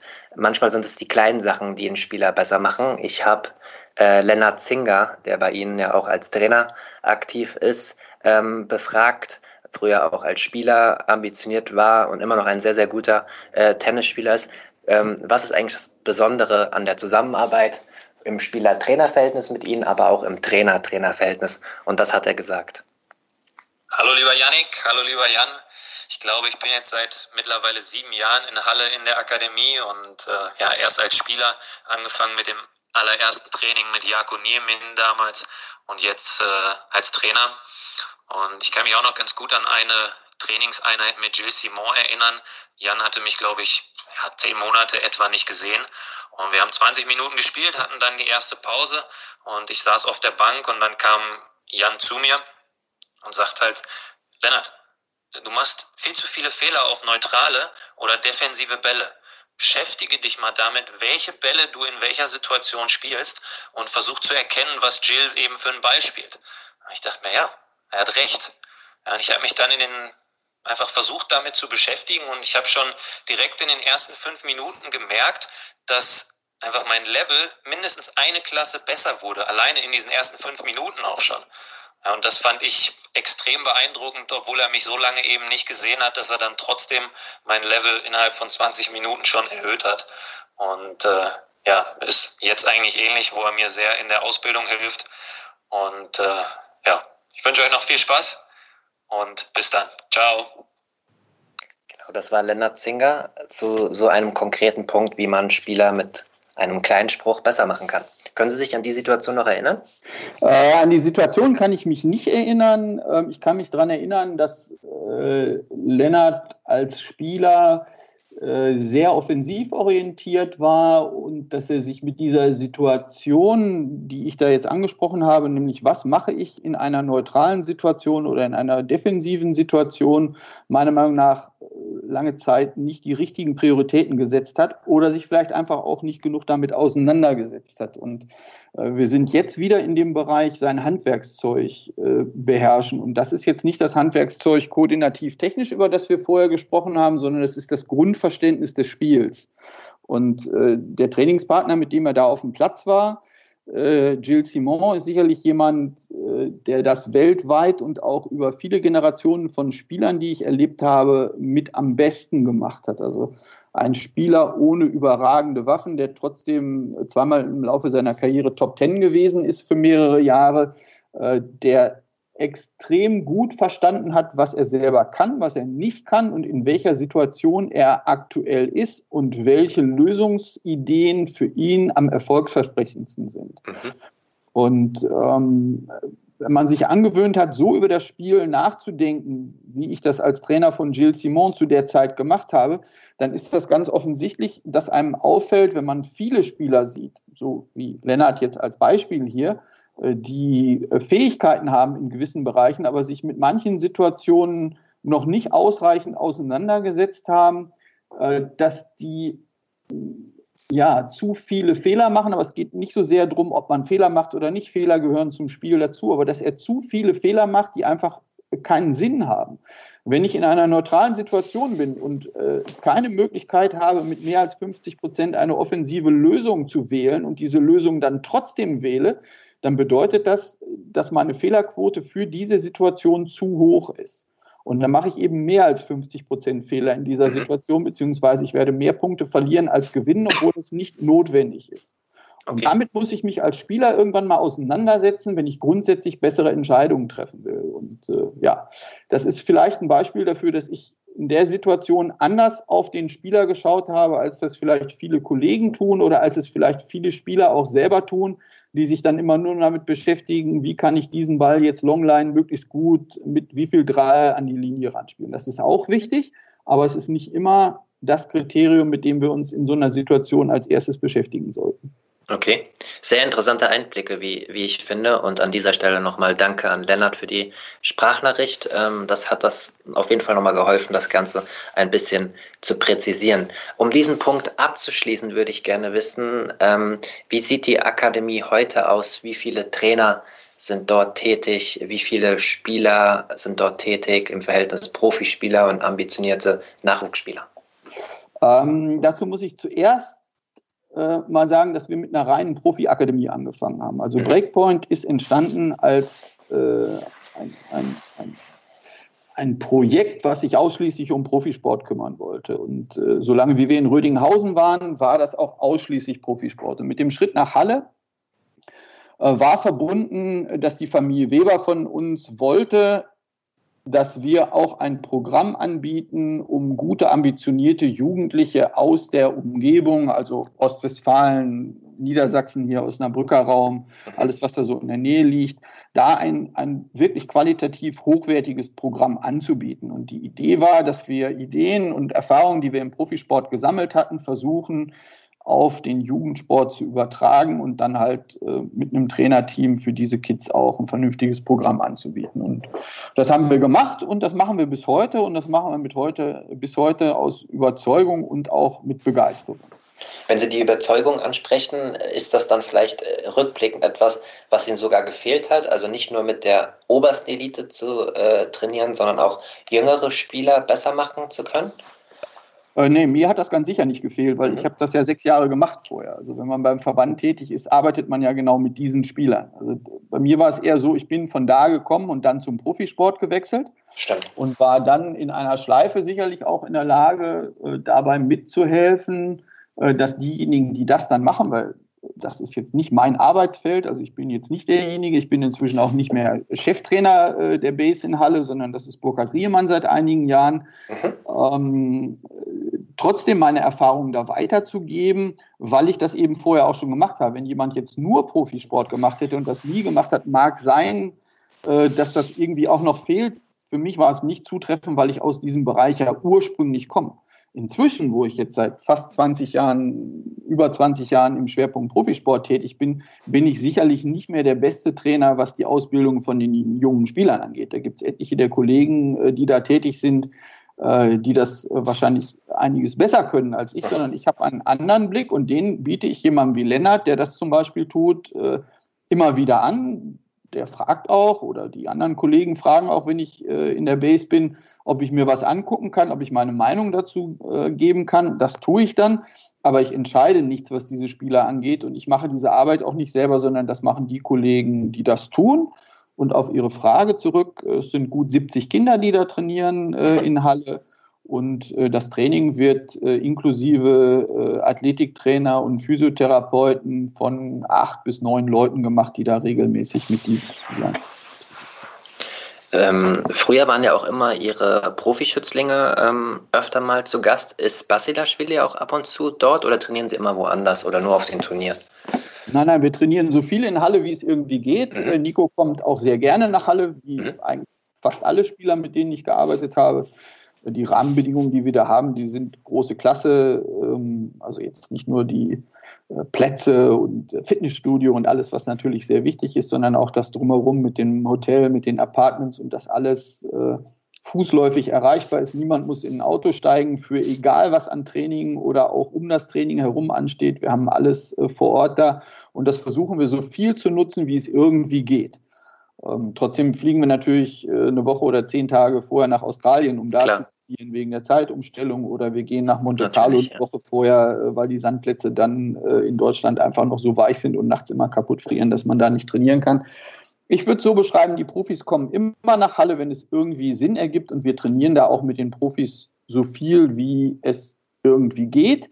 Das muss man sich aber vorstellen, mit äh, vier bis sieben Wochen im Jahr. Mehr ist das nicht, äh, was da an Training stattfindet, weil den Rest der Zeit sind wir entweder bei Turnieren oder wir sind irgendwo anders unterwegs und müssen da trainieren, weil es nicht anders geht. Mhm. Gutes Schlussfazit für diesen Punkt. Ähm, Ihre Arbeit an der Breakpoint Akademie, das ist ja so etwas auch Ihr Grundbaustein. Und wir kommen zum nächsten Punkt. Äh, und jetzt geht es so ein bisschen los, Ihre Anfangszeiten mit Profispielern. Wir haben vorhin im Vorgespräch kurz darüber gesprochen, wer eigentlich so ihr erster äh, Profispieler war. Und im Internet äh, in den Quellen steht oft, dass das Marco Schidonelli gewesen sein soll, aber das war er gar nicht. Aber so einer der ersten bekannteren Spielern, der zumindest in der Öffentlichkeit mit ihnen in Verbindung gebracht worden ist. Was war das damals für eine Zeit? Wo haben Sie ihn übernommen? Wo stand er da? Äh, Marco ist zu uns gekommen da war er 19 oder 20 und stand 450 in der Welt. Mhm. Ähm, und er gehört zu dieser zweiten Generation von Spielern, also zusammen mit äh, Pavel, äh, Pretsch, äh, Kohlmann, Fink. Äh, diese Jungs, obwohl er deutlich jünger ist, ähm, der hat halt relativ früh dann angefangen mit uns zu trainieren. Die anderen waren teilweise schon etwas älter, als die angefangen haben, äh, mit uns zu arbeiten. Und Marco ist der Erste gewesen, vielleicht äh, ist das deswegen so rübergekommen, mit dem ich sehr, sehr viel unterwegs war. Mhm. Ähm, ich war auch mit Michael Kohlmann eine Zeit lang äh, eine Menge unterwegs. Ich war mit Axel Pretsch auch äh, eine Zeit lang sehr viel unterwegs. Aber Marco war dann der erste Spieler, mit dem ich dann sehr viele Jahre gearbeitet habe. Äh, Küdi und ich haben insgesamt acht Jahre auf der Tour äh, zusammen verbracht, wobei man fairerweise auch sagen muss, dass er zwei Jahre davon schwer verletzt war, er hat eine schwere Knie- und eine schwere Schulteroperation gehabt, mhm, wo er gelesen, ja. 24 Monate ausgefallen ist. Ja, krass. Und, und das letzte Jahr, äh, was wir gemacht haben, haben wir gemeinsam äh, mit Lars Übel gemacht, der ja inzwischen Cheftrainer äh, in München in der Base in Bayern ja. ist. Äh, der war damals als junger Trainer bei uns, äh, hat äh, sicherlich auch noch einen Teil seiner Ausbildung bei uns mitgekriegt und hat mit mir zusammen ein Jahr Marco dann gemeinsam betreut. Ähm, das war dann der Übergang, wo ich dann auch schon mit Niemin angefangen habe zu arbeiten, ähm, wo Troitsky, Troitsky Küdinelli habe ich eine, eine gute lange Zeit dann auch gemeinsam gemacht ähm, so dass Marco der Spieler gewesen ist, mit dem ich sehr viel Zeit verbracht habe und der erste war, mit dem ich wirklich sehr lange auf der Tour gearbeitet habe, also auch als sein verantwortlicher Tourcoach. Danke, dass Sie das nochmal so aufgebröselt haben. Dann würde ich da mal anschließen und fragen, ähm, wie haben Sie das ähm, anfangs, wenn das so Ihr Spieler war, mit dem Sie mal eine längere Zeit auf der Profitour gereist sind, wie haben Sie das als Trainer wahrgenommen? So die Profitennistour aufreisen, mit den Verbindungen ständig in neuen Städten zu sein und auch dem Umgang von Profispielern und Coaches äh, weltweit? Ähm, ganz am Anfang ist das sehr spannend, sehr faszinierend. Und ich habe mit Küdi angefangen, wirklich auf dem untersten Level. Also wir haben Satellite in der Schweiz zum Beispiel gemacht. Mhm. Äh, Gibt es ja schon lange gar nicht mehr diese Turnierform von Satellites, wo man vier Wochen in einem Land äh, vier verschiedene Turniere hintereinander spielen muss, um da Punkte machen zu können. Ähm, da haben wir wirklich auf dem untersten Niveau angefangen und sind dann auch ja überall dahin gereist und geflogen, wo es möglich war zu spielen mit dem Ranking, was er damals dann hatte. Und ähm, im Nachhinein bin ich sicherlich sehr dankbar dafür, dass ich mit diesen ersten Generationen von Spielern wirklich alle Stufen des Profitennis äh, durchlaufen konnte. Damals hat man wahrscheinlich eher gesagt musste. Aber im Nachhinein hat das sicherlich auch seine, seine positiven Seiten gehabt, dass man wirklich alle Facetten erlebt hat und nachher dann auch ein bisschen mehr zu schätzen weiß, äh, wenn man dann auf der großen Tour ist, bei den großen Turnieren und alle Hotels sind auf einmal schön und es wird einem ganz viel abgenommen, dass das eben nicht selbstverständlich ist, sondern dass da viele Jahre harte Arbeit hinterstecken, genauso wie bei den Spielern auch. Und nur die allerwenigsten kommen da dann irgendwann an, wo wir sie heute im Fernsehen sehen. Und das ist natürlich eine Elite, das ist natürlich eine positive Auswahl. Und wenn man das andere selber auch erlebt hat, dann ist die Wertschätzung dafür vielleicht noch ein bisschen größer, als wenn man direkt auf dem Level dann anfangen darf und das andere gar nicht erst kennengelernt hat. Das glaube ich. Sie haben angesprochen, wie das mit den Kollegen war, wie das mit äh, den anderen Trainern war und wie ich das so erlebt habe. Ähm, da muss ich äh, zwei Personen vor allen Dingen loben. Also wir haben von Günter Bresnik haben wir vorhin schon gesprochen, den ich sehr, sehr schätze und mit dem ich mich immer wieder austausche und von dem ich sicherlich einiges gelernt habe, der mir auch immer wieder Anregungen gibt bis heute. Ähm, zu der Zeit damals war Günther ja auch schon als Trainer der absoluten Topspieler äh, ganz oben. Mhm. Damals habe ich Günther nur aus dem Fernsehen gekannt. Äh, der war wirklich auf einem total anderen Niveau tätig als ich. Aber ich habe zwei andere von seinen Kollegen kennengelernt, die damals auch schon auf diesem Niveau waren. Und zwar war das Pierre Paganini, der die gesamte Karriere von Roger Federer bis heute ja. als Athletiktrainer und als Kopf für die gesamte Planung und Steuerung äh, begleitet hat. Und es war Bob Brett, äh, der zu der Zeit äh, mit Ivanisevic und Becker schon gearbeitet hatte, ah, okay. und, mhm. äh, Nummer eins der Welt gewesen, Slams gewonnen hatte und damals angefangen hat mit Mario Ancic, einem jungen 17-jährigen Kroaten, den äh, kein Schwein kannte damals, zu arbeiten und den ich in Spanien, in Usbekistan, in weiß der Geier irgendwelchen Turnieren immer wieder getroffen habe. Wir haben dann immer wieder gegeneinander gespielt. Und bei beiden hat mich beeindruckt, wie offen und vorurteilsfrei die mit mir umgegangen sind. Ich war ein junger Coach, Anfang 30, äh, hatte nicht so ganz viel Ahnung äh, von dem, was da passiert, weil er selber nie gespielt hatte. Ich hatte auch auf dem Niveau noch nie gecoacht. Und trotzdem sind die sehr offen mit mir umgegangen und haben versucht, alles, was ich an Fragen hatte, alles, was mich interessierte, zu beantworten, so gut wie sie das konnten und haben nicht versucht, irgendwelche Geheimnisse zu behalten, sondern sind sehr offen damit umgegangen, dass sie aus einer ganz anderen Position kommen, dass sie mit einem ganz anderen Background kommen, dass sie sicherlich mir auch ganz viel an Wissen voraus hatten. Aber ähm, für mich war das ein Geschenk, äh, das ja das nutzen zu können, um einfach ganz schnell ganz viel zu fragen, zu lernen, dann anschließend auszuprobieren, dann wieder zu fragen. Wir haben äh, mit Roger und Pierre Paganini etliche Trainingslager zusammen gemacht. Äh, da habe ich wirklich große Teile von dem gelernt, was dann später bei vielen Spielern auch Anwendung gefunden hat. Wir haben natürlich auch sehr viel versucht für Marco anzuwenden. Marco ist Nummer 50 in der Welt geworden. Mhm. Für jemanden, der als 20-Jähriger mit 450 anfängt, und mit dem, was er an Talent hatte, war das nicht das allerschlechteste Ergebnis. Ich glaube, dass wir auch da äh, ganz erfolgreich waren. Und ähm, ich persönlich als Trainer habe mit Marco, von Marco und den Leuten drumherum äh, sehr viel lernen können. Das klingt sehr, sehr gut. Ich möchte noch auf eine negative Sache eingehen, beziehungsweise ähm, man hört ja von Spielerinnen und Spielern und Trainern und wer sonst noch so ein Profitennis ist, gerade auf den unteren Touren, alle möglichen abenteuerlichen Geschichten. Ähm, gibt es eine konkrete Geschichte oder was war die schlimmste, abenteuerlichste Geschichte, was Ihnen widerfahren ist als Trainer auf den unteren Profiturnieren? Oh ja, da gibt es natürlich ganz viele Geschichten. Sie können äh, noch eins, zwei erzählen, aber was kommt ja, Ihnen spontan äh, in den Kopf? Naja, spontan fällt mir natürlich Usbekistan ein. Ich habe äh, mit Oleg Ogorodov gearbeitet, zwei Jahre lang. Ich habe in den zwei Jahren auch das Davis Cup Team der Usbeken betreut. Ja. Und äh, wir haben äh, in der Zeit natürlich auch etliche Turniere in Usbekistan gespielt. Und äh, das war Anfang der 2000er Jahre, 2001, 2002 muss das gewesen sein. Und da sind wir irgendwann nach Taschkent geflogen, also in die Hauptstadt von Usbekistan.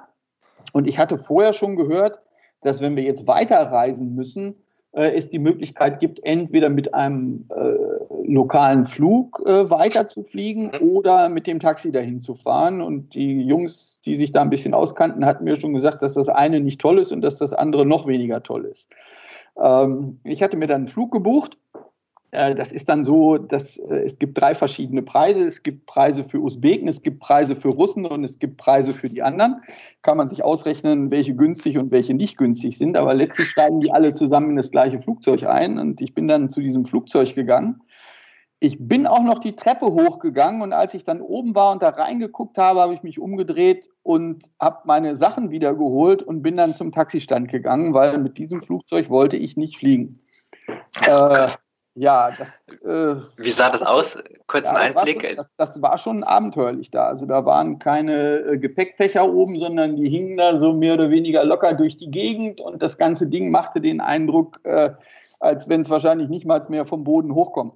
Im Nachhinein äh, habe ich mir von Leuten, die vom Fliegen mehr Ahnung haben, erklären lassen, dass das relativ risikolos gewesen wäre, weil das äh, so alte Maschinen sind, wo so wenig Technik ist, wo irgendwas kaputt gehen kann dass die ja wohl technisch schon sehr viel besser und stabiler sind, als das optisch so wirkt. Mich hat das so geschockt, äh, da hätten mich keine zehn Pferde reingekriegt.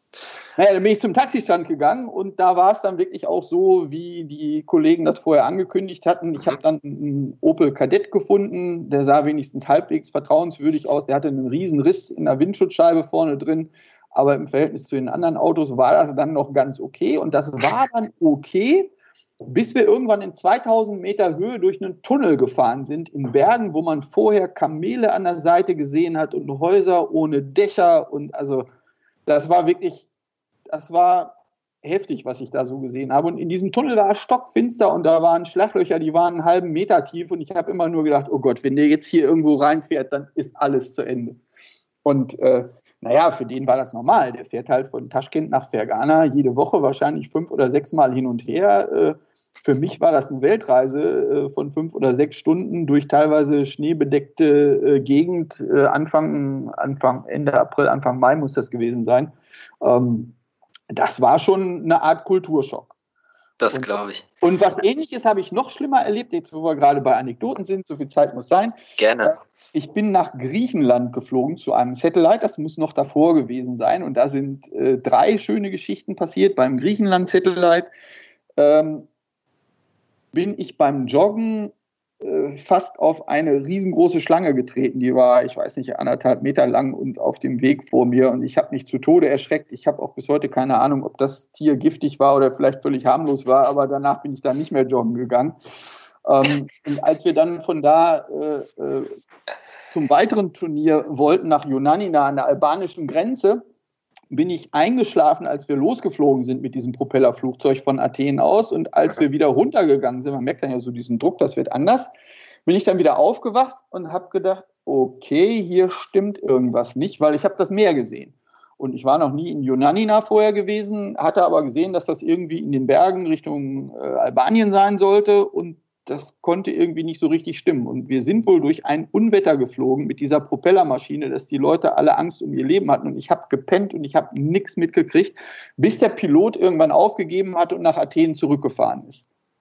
Ach du Gott. Das endete dann wieder mit der Taxigeschichte. Dann habe ich ein Taxi genommen wir sind dann bei Patras mit der Fähre äh, über diese Meerenge gefahren. Das ist diese Fähre, die dann später irgendwann gesunken ist, weil die Feuer auf der Fähre hatten. Äh, ich weiß, wieso die Feuer auf der Fähre hatten, weil die da alle Lagerfeuer auf diesem äh, Fährschiff gemacht haben und oh gegrillt haben und sich gewärmt haben an den Feuern. Ich habe es gesehen und konnte es nicht fassen. War heilfroh, dass ich da wieder runtergekommen bin. Und als wir dann auf der anderen Seite waren, äh, hat der Taxifahrer uns abgesetzt, irgendwo mitten in der Wildnis und an einen anderen Taxifahrer übergeben, der uns dann weiterfährt. Und wir haben alle gedacht, oh, jetzt wären wir hier. Ich war mit einem deutschen Ingenieur unterwegs, der auch irgendwie aus geschäftlichen Gründen dahin musste. Und wir haben uns schon gesehen, äh, irgendwo als Geiseln ausgeraubt, weiß der Geier was. Aber das war einfach das System, wie die äh, Leute dahin gebracht haben. Das war irgendwie sein Schwager oder irgendein anderer Verwandter, der fuhr von Yunanina da runter und er fuhr von Athen da hoch und dann haben die sich getroffen und haben ihre Passagiere getauscht, was dazu führte, dass sie abends wieder bei ihren Familien waren. Und mit diesen neuen Typen, die wir nicht kannten, sind wir dann in diese Berge reingefahren und da habe ich wirklich gedacht, jetzt sterbe ich gleich, weil der ist im Schneetreiben durch diese Berge gefahren. Ich habe wirklich gedacht, es ist jeden Moment zu Ende, es ist jeden Moment zu Ende. Und der schien aber ziemlich genau zu wissen, was er tut und wie er das tut, aber wie der gefahren ist, also er hätte bei jeder Rallye, äh, hätte der vorne mitfahren können. Und äh, ja, ich war einfach nur froh, dass es irgendwann zu Ende war und äh, ja. Das glaube ich sofort. Wir dann angekommen sind. Also wir haben schon ein bisschen Abenteuer erlebt. Ähm, ja, im Nachhinein, wenn man das alles gut überstanden hat, kann man schöne Geschichten erzählen.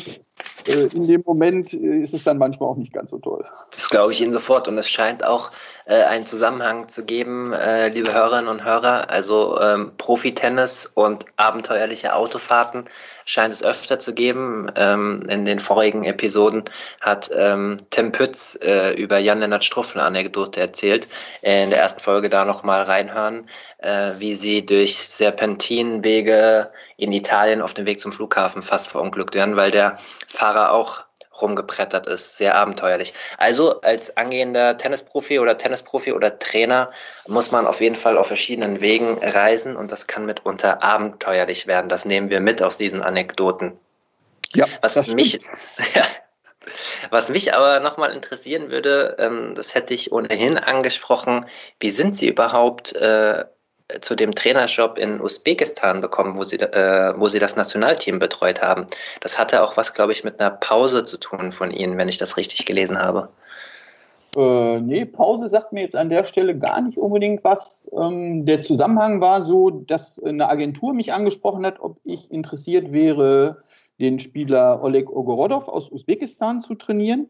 Mhm. Ähm, der war zu der Zeit Anfang 30 und äh, so nach öffentlicher Wahrnehmung über seinen Zenit schon ein bisschen hinaus, war aber immer noch der beste Spieler, den das Land hatte. Und Tennis in Usbekistan zu der Zeit, äh, Karimov war Präsident, der war total tennisbekloppt, äh, mhm. War Tennis ganz hoch angesehen. Die haben ja auch einen Grand Prix gehabt zu der Zeit in Taschkent und äh, die haben ganz viel gemacht, um Spieler zu fördern, Turniere zu fördern und so weiter. Und Von so welchem Jahr reden wir hier, Herr David? Das muss ungefähr 2000, 2001 muss das gewesen mhm. sein, dass Sie mich angesprochen haben. Und ähm, ich habe mich dann nach einer Testphase, weil ich probiere das immer erst aus mit den Spielern, bevor ich mich entscheide, dazu entschieden, mit dem Oleg zu arbeiten. Ich fand den als Typ total klasse und fand die Aufgabe auch irgendwie reizvoll und habe mich dann da reingehängt und habe mit dem sehr, sehr erfolgreich gearbeitet. Äh, wir haben unter anderem den bekannten Mario Ancic, über den wir eben schon mal gesprochen haben, der dann ja auch kurz darauf Top Ten geworden ist. Äh, mit ja. Bob ist der ja ziemlich schnell nach oben gegangen. Den haben wir dann noch geschlagen, wie einige andere Leute. Und mein Spieler ist im Ranking wieder nach oben gegangen und die fanden das ziemlich toll da in dem Land. Und so sind die dann wohl auf die Idee gekommen, ob ich nicht auch deren Davis Cup Team äh, helfen könnte, noch ein bisschen erfolgreicher zu sein. Und, ähm, ja, Davis Cup in Usbekistan darf man sich jetzt nicht so gewaltig vorstellen. Äh, das ist ein Job äh, für vier Wochen im Jahr. Wir mhm. haben dann ein Trainingscamp gemacht äh, vor so einem Davis Cup Teil, wenn wir irgendwo gespielt haben, sei es zu Hause bei denen oder wenn wir auswärts gespielt haben irgendwo. Und dann habe ich die Jungs betreut in der Woche da und habe dann im Laufe des Jahres die Spieler natürlich immer wieder beobachtet, weil ich war sowieso bei den Turnieren, wo die meistens gespielt haben und wir waren dann relativ erfolgreich. Wir haben dann im zweiten Jahr äh, haben wir Playoff zur World Group äh, in Spanien gespielt gegen die Spanier. Die sind dann mit Correcha und Moya aufgelaufen. Da haben wir dann nicht gewonnen. Ähm, die, ich weiß gar nicht, wieso die in die Abschiedsrunde gekommen sind, aber die werden vorher wohl nicht gespielt haben. Aber wir haben selbst gegen Correcha und Moya in jedem der Matches mindestens einen Satz gewonnen und haben uns da auch sehr ordentlich verkauft. Und äh, ja, und in Usbekistan war das irgendwie schon ganz groß zu der Zeit. So, da, die haben viele Zuschauer gehabt und da war irgendwie, es war eine spannende Erfahrung, die ich auch auf keinen Fall missen möchte. Ich nehme an, Sie haben dann äh, auf der Bank gesessen als Coach beim Davis Cup? Äh, als Nicht-Usbeke darf man das nicht. Ah, ähm, okay. Das, die Regeln beim Davis Cup sind ja so, äh, dass man äh, nur äh, sag mal, für die Nationen, äh, wo man dann äh, den entsprechenden Pass auch hat, dann auf der Bank sitzen darf. Ach, das wusste ich gar nicht, dass keine ausländischen Trainer erlaubt. Also zumindest damals war das äh, okay. noch so. Und ähm, meine Rolle war so, ich war der Teamchef, aber ich war nicht der Davis Cup Captain. Ähm, das ist so ähnlich, wie wir es jetzt dieses Jahr beim ATP Cup auch hatten. Ähm, da war ja auch der David äh, der offizielle Captain des Teams und trotzdem war es so, dass ich natürlich als äh, Coach des Topspielers und äh, derjenige, der versucht hat, möglichst allen Spielern irgendwie zu helfen, äh, eine sehr wichtige Rolle hatte, ohne diese offizielle Funktion äh, Davis Cup Captain zu, zu sein. Okay, ich frage nämlich deshalb, weil das passt jetzt gerade an dem Punkt. Ich habe ja gesagt, dass wir anhand von verschiedenen Spielern auch verschiedene Trainerelemente besprechen wollen, was Sie von dem Punkt äh, On-Court-Coaching halten oder sich generell mehr Einfluss für den Trainer während eines Matches wünschen würden. Ja, als Trainer äh, muss man sich, glaube ich, mehr Einfluss äh, wünschen, weil wir sind so ziemlich der einzige Beruf weltweit, äh, der äh, ein Verbrechen begeht, wenn er seinen Beruf ausübt. Also äh, bei uns ist es ja in der Tour offiziell nicht gestattet zu coachen. Ähm, faktisch ist es so, dass wir immer bis zu einem gewissen Rahmen schon eingreifen können, äh, solange wie der Schiedsrichter nicht das Gefühl hat, dass wir die Regeln verletzen. Das ist eine sehr dünne Linie. Wir bewegen uns da auf ja. dünnem Eis hier. Ähm, mir persönlich wäre es sehr viel lieber, wenn wir eine Regelung hätten, wie wir es jetzt bei den Australian Open oder bei den US Open in der Quali äh, gehabt haben, dass wenn der Spieler auf der eigenen Seite ist und bei einem vorbeigeht, man, man praktisch auf seinem Platz als Trainer sitzt mit dem, mit dem Team zusammen, dass der Spieler mit uns reden darf und dass wir auch mit dem Spieler reden dürfen, solange wir das Spiel nicht stören in seinem Ablauf. Und äh, da sind alle sehr vernünftig mit umgegangen. Mir hat das ziemlich gut gefallen, wie das da funktioniert hat. Äh, das wäre sicherlich äh, eine Lösung, die ich mir sehr gut und sehr praktikabel auch für die Zukunft vorstellen kann. Ich glaube, dass die Qualität des Tennis dadurch auch nochmal gewinnen würde. Und äh, das, was wir beim ATP Cup hatten, war natürlich nochmal eine Steigerung oder beim Davis Cup kennt man das ja auch, dass man dann auf der Bank sitzt und richtig massiv Einfluss ja. nehmen kann bei jedem Seitenwechsel. Ich habe das geliebt beim ATP Cup, äh, so mhm. wie ich es in der Bundesliga auch immer geliebt habe. Wir machen hier in Halle nicht nur die Akademie, sondern wir haben ja bis vor gut einem Jahr auch die Bundesliga da betreut. Ähm, ich liebe das, auf der Bank zu sitzen und mit dem Spieler kommunizieren zu können und gemeinsam zu überlegen, was man finden kann, um den anderen zu schlagen. Und äh, ja, das ist schon für mich, der auch aus einer Teamsportart kommt, der es vom Fußball und vom Volleyball auch kennt, dass natürlich gecoacht wird, aktiv gecoacht wird und auch aus den, den Mannschaftsspielen beim Tennis das kennt, ist das schon ein wichtiger Teil, äh, der bei der Tour eher zu kurz kommt. Und äh, ich sehe das nicht, dass wir es haben werden, wie es die Frauen, dass die einmal im Satz äh, den Trainer dann auf den Platz rufen können und dann mit dem Mikrofon und so weiter. Das sehe ich nicht, dass das bei uns passiert. Aber so eine Regelung, wie gesagt, wie wir es bei den Australian Open und US Open da in der Quali schon erlebt haben, die zu 99 Prozent vernünftig gehandhabt und umgesetzt wurde. Das kann ich mir sehr gut vorstellen und ich glaube, dass das ein Gewinn fürs Tennis wäre. Also ich bin auch ein sehr großer Befürworter, aber auch von On-Court-Coaching, wie es bei den Damen ähm, der Fall ist, gerade aus journalistischer Sicht. Wenn ich zum Beispiel für der Sohn kommentiere und ich dort äh, in einer für mich verständlichen Sprache, in Englisch, äh, die Trainer reden höre mit den Spielerinnen, gibt das natürlich auch journalistisch nochmal einen ganz anderen taktischen Spielverständnis spielverständlichen Einblick. Ähm, Sie als Trainer nochmal konkret nachgefragt, was könnten Sie sich vorstellen, was kann man für einen Input geben, wenn das irgendwie so gelockert ist, dass Sie mit Ihrem Spieler reden können. Ähm, er ist ja in gewissen Form nicht so aufnahmefähig in so einem stressigen Spiel. Was kann man da konkret machen? Ein taktisches Element oder mehrere Sachen sagen, wie würden Sie das angehen, wenn es erlaubt wäre? Das hängt natürlich ganz stark vom Spieler ab. Also was ich für einen Typen habe, wie der Informationen aufnimmt, ähm, also ein taktisches Element beim Seitenwechsel ist überhaupt kein Problem. Ähm, den richtigen Zeitpunkt finden, wenn man einen Spieler hat, der noch emotional zum Seitenwechsel kommt, da muss man dann vielleicht auch mal einen Moment Geduld haben, man muss den nicht gleich überfahren, da muss man ein Gefühl für haben, was mit diesem Athleten in der Situation gerade passiert, was er braucht. Es muss ja auch nicht immer was Taktisches sein, es kann ja auch einfach nur ein emotionaler Zuspruch sein oder ein Bestärken sein. Da gibt es ganz unterschiedliche Sachen und wir haben das drei Matches gehabt in Perth und ich fand das super und äh, mein Spieler war auch sehr aufnahmefähig und hat sich gut mit dem auseinandergesetzt, äh, was er da mitgekriegt hat. Und okay. Ich glaube, dass wenn wir das regelmäßig hätten, ähm, würde sich das auch noch weiter verbessern, weil man dann natürlich auch gewohnt ist, mit dieser Art von Informationen umzugehen. Und äh, ich kann mir das äh, nicht nur für die Journalisten spannend vorstellen, sondern natürlich auch für die Zuschauer sehr spannend vorstellen. Klar, natürlich. Hört, was da an Anweisungen dann äh, gegeben wird. Wir kennen das ja aus anderen Sportarten, vom Handball oder vom Volleyball, wenn in der Auszeit äh, dann eben auch äh, gezeigt wird, was der Trainer an Anweisungen gibt und äh, ja. man dann halt feststellt, dass das Team das gar nicht macht, was äh, gerade so an Anweisungen gewesen ist. Äh, das wird es beim Tennis auch geben und mhm. dann wird es spannend, was beim nächsten Seitenwechsel passiert. Und ich stelle mir da äh, einen ziemlich großen Mehrwert, was das Verständnis angeht, aber auch was die Unterhaltung angeht, vor. Das also ich sehe viele positive Sachen und ich sehe eigentlich nicht wirklich was Negatives passieren, äh, wenn den Trainern endlich erlaubt wird, in dem Rahmen, der natürlich gemeinsam festgelegt werden muss, ähm, ihrem Beruf auch legal nachzugehen. Dann sind wir mal gespannt, wie diese Thematik weitergeht und wie sich das in Zukunft entwickeln wird.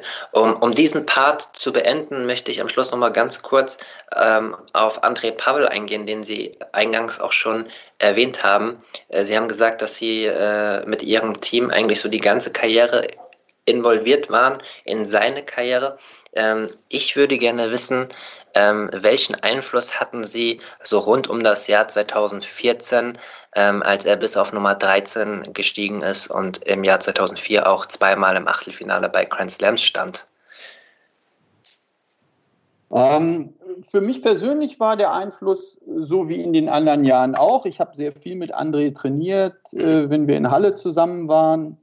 Äh, mein Einfluss, äh, was die Turniere angeht und den Erfolg, den er bei den Turnieren gehabt hat, der war eher gering, ähm, weil ich nicht sein Tourcoach war und nur wenige Turniere im Jahr mit ihm gemacht habe.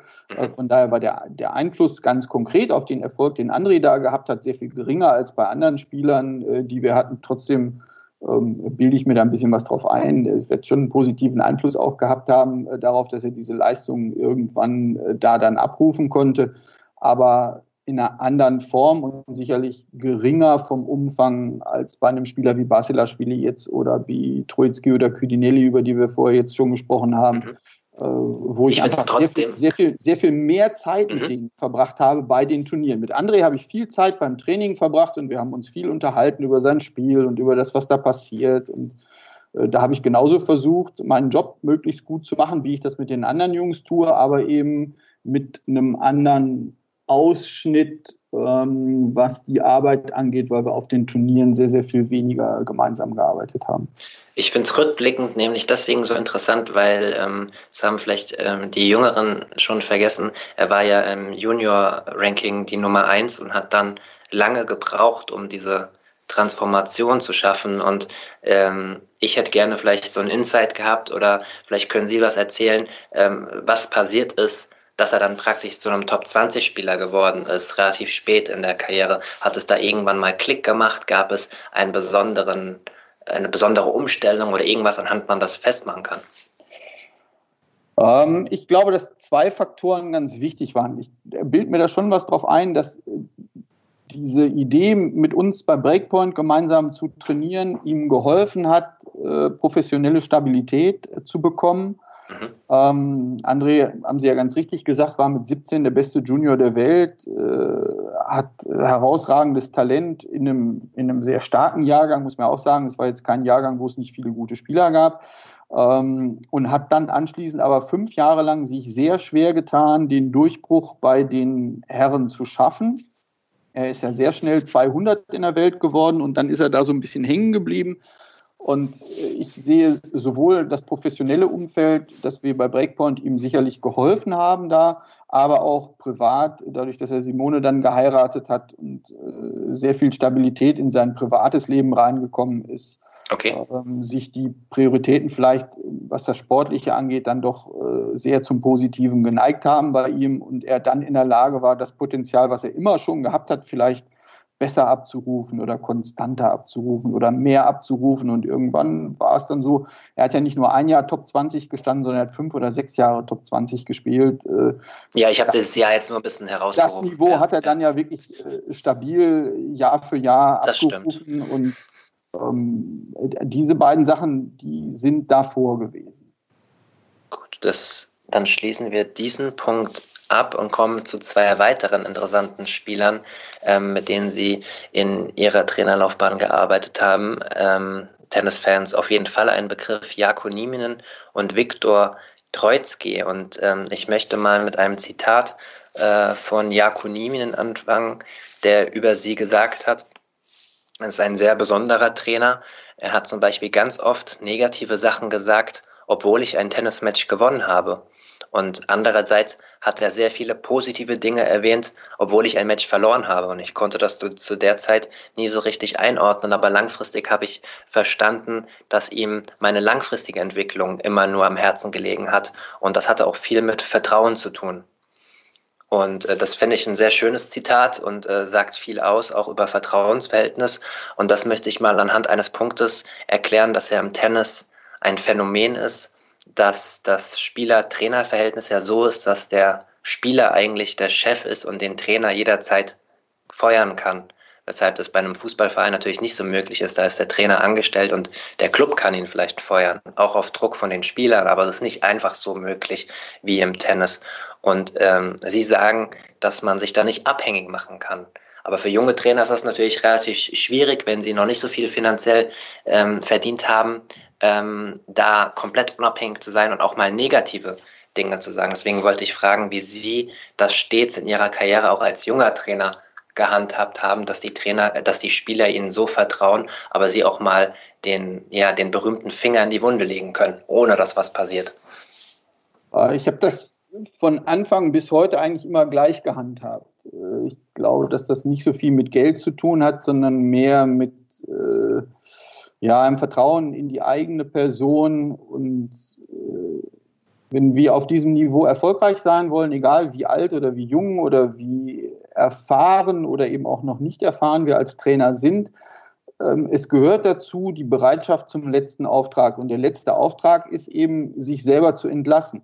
Also äh, das mag von außen betrachtet schon richtig sein, dass der Spieler der Chef ist. Äh, in funktionierenden Athleten-Trainer-Beziehungen ist das nicht so weil der okay. Trainer natürlich derjenige ist, der sehr viel mehr Lebenserfahrung hat, der sehr viel mehr Erfahrung in dem Sport auch hat und die Position, die das mit sich bringt, wenn man, wenn man bereit dazu ist, sich selber in Frage zu stellen und bis zur letzten Konsequenz auch, die dann zu tragen bereit ist, dass man sagt, okay, dann habe ich eben morgen keinen Job mehr, ist auch kein Problem. Das führt dazu, dass wir glaubwürdig werden.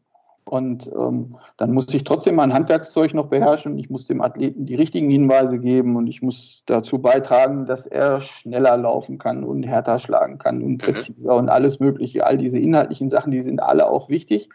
Aber es ist auch ganz zentral, dass der Athlet versteht, mein Trainer ist nicht abhängig von mir und er sagt mir diese Informationen oder gibt mir diese Informationen, die er mir gibt, nur aus einem Grund, nämlich, dass er möchte, dass ich besser und erfolgreicher dieses Spiel spielen kann.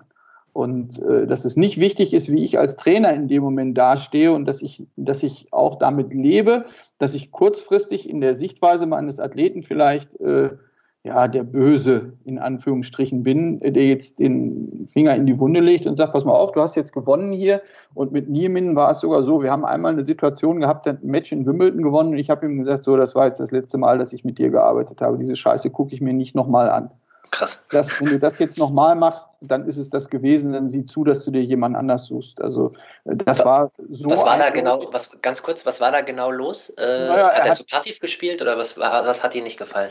Er, er, hat das Match halt überlebt. Also Jako war ja jemand, der athletisch extrem gut war und äh, der als junger Spieler gelernt hat, dass man ganz viele Matches auch gewinnen kann, indem man einfach wenig Fehler macht und äh, die Fresse hält und äh, immer weiter äh, competet. Und da war er ganz schön gut drin, aber es war halt nicht die Art und Weise, wie dieser Athlet äh, sein Maximum spielen konnte. So war er nie in der Lage, gegen die Top 10 Spieler zu gewinnen und so war er auch nie in der Lage, die Ziele, die er sich selber gesetzt hat, wirklich zu erreichen. Er war trotzdem gut genug, um viele Matches noch zu gewinnen, aber eben nicht gut genug, um die Ziele, die wir gemeinsam vorher besprochen hatten, zu erreichen. Und äh, das ist der Moment gewesen, wo ich gefühlt habe, also jetzt ist es wirklich genug. Er hat genug Chancen gehabt und das ist jetzt so krass, so weit von dem entfernt, was wir vorher besprochen haben.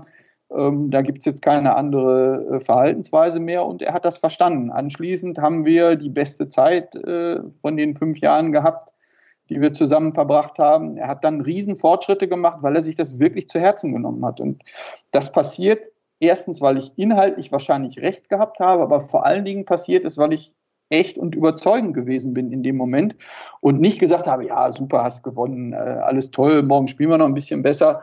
Ähm, ich habe wahrscheinlich die Worte gefunden, die ihn tatsächlich erreicht haben in dem Moment und die dazu geführt haben, dass er anschließend sich anders verhalten hat als vorher. Okay. Und erfolgreich bin ich dann natürlich auch nur, wenn dieses Andersverhalten dann dazu führt, dass er tatsächlich auch besser und erfolgreicher Tennis spielt. Und zwar nicht mhm. auf ein Match bezogen, sondern auf seine Karriere bezogen. Okay. Ähm, auf das Wimbledon-Turnier 2006 von Jakonimin will ich gleich nochmal zu sprechen kommen. Auch auf die Gefahren, dass Sie etwas angenervt von mir sind, aber ich will nochmal kurz ähm, bohren bei dem Thema, wirklich unabhängig zu sein als Trainer. Ist es wirklich möglich, als junger, finanziell vielleicht noch nicht ganz unabhängiger Trainer, das wirklich so bis zum Äußersten zu machen, wie Sie das fordern? Also was ist, wenn der Spieler dann wirklich so kurzschlussmäßig reagiert und sagt, du bist gefeuert und man hat eine junge Familie zu Hause oder so. Also so stelle ich mir das vor. Es gibt ja auch durchaus so junge Trainer, ähm, die im Profitennis tätig sind und für die das vielleicht in der Anfangsphase ihrer Karriere schwierig ist. Ja, dann ist man gefeuert. Und wo ist das Problem? Wenn kein Geld mehr reinkommt? Naja, dann mache ich was anderes. Aber ich kann doch nicht äh, irgendeinen Unsinn mitmachen, den mir irgendein 20-Jähriger erzählt, äh, von dem ich nicht überzeugt bin. Wie will ich denn als Trainer überzeugend sein und von einem Athleten die letzten paar Prozent rausholen, die er noch zu geben hat, äh, wenn ich selber nicht das tue, wovon ich überzeugt bin? Das ist unmöglich. Also ich glaube, dass das sehr kurzfristig gedacht ist, wenn man da so rangeht. Und ich glaube, dass man so nie ein wirklicher Top-Trainer werden kann. Okay. Und ich habe das mit 30 wo ich gar kein Geld hatte, genauso gemacht, wie ich es heute mache. Mhm. Habe da auch nicht drüber nachgedacht. Vielleicht war es für uns ein Vorteil, dass wir am Anfang so wenig Geld verdient haben, dass eh keine Angst davor hatte, gefeuert zu werden. Ah, okay. ja, Die wirtschaftliche Sicherheit hatten wir vorher schon freiwillig aufgegeben. Mhm. Ähm, ja, wir hatten sowieso nicht viel Geld. Und wenn dann einer keinen Bock mehr hatte, mit uns zu arbeiten, dann war das halt so. Und ich sag mal, wenn mein, mein Spieler mir jetzt heute die Papiere ausstellt, dann ist der finanzielle Schaden viel, viel größer, als das damals äh, der Fall war. Aber da denke ich auch nicht drüber nach, weil wenn es nicht das Richtige ist, was ich in dem Moment äh, glaube tun zu müssen, dann tue ich das auch nicht. Und ich kann da nur jeden jungen Trainer ermutigen, ähm, keinen Aktionismus zu betreiben. Das muss auch nicht sein. Man muss auch nicht provozieren dabei, aber man sollte gut in sich reinhören was sich noch gut anfühlt und wo man dann anfängt, eine Linie zu verlieren oder zu verlassen, wo man dann einfach nicht mehr überzeugend ist. Und wenn man das tut, ist man nicht mehr gut. Okay, also totale Konsequenz auf jeden Fall wichtig, wenn man Erfolg haben will als Profitrainer. Das, Profitrainer, das nehmen wir so mit.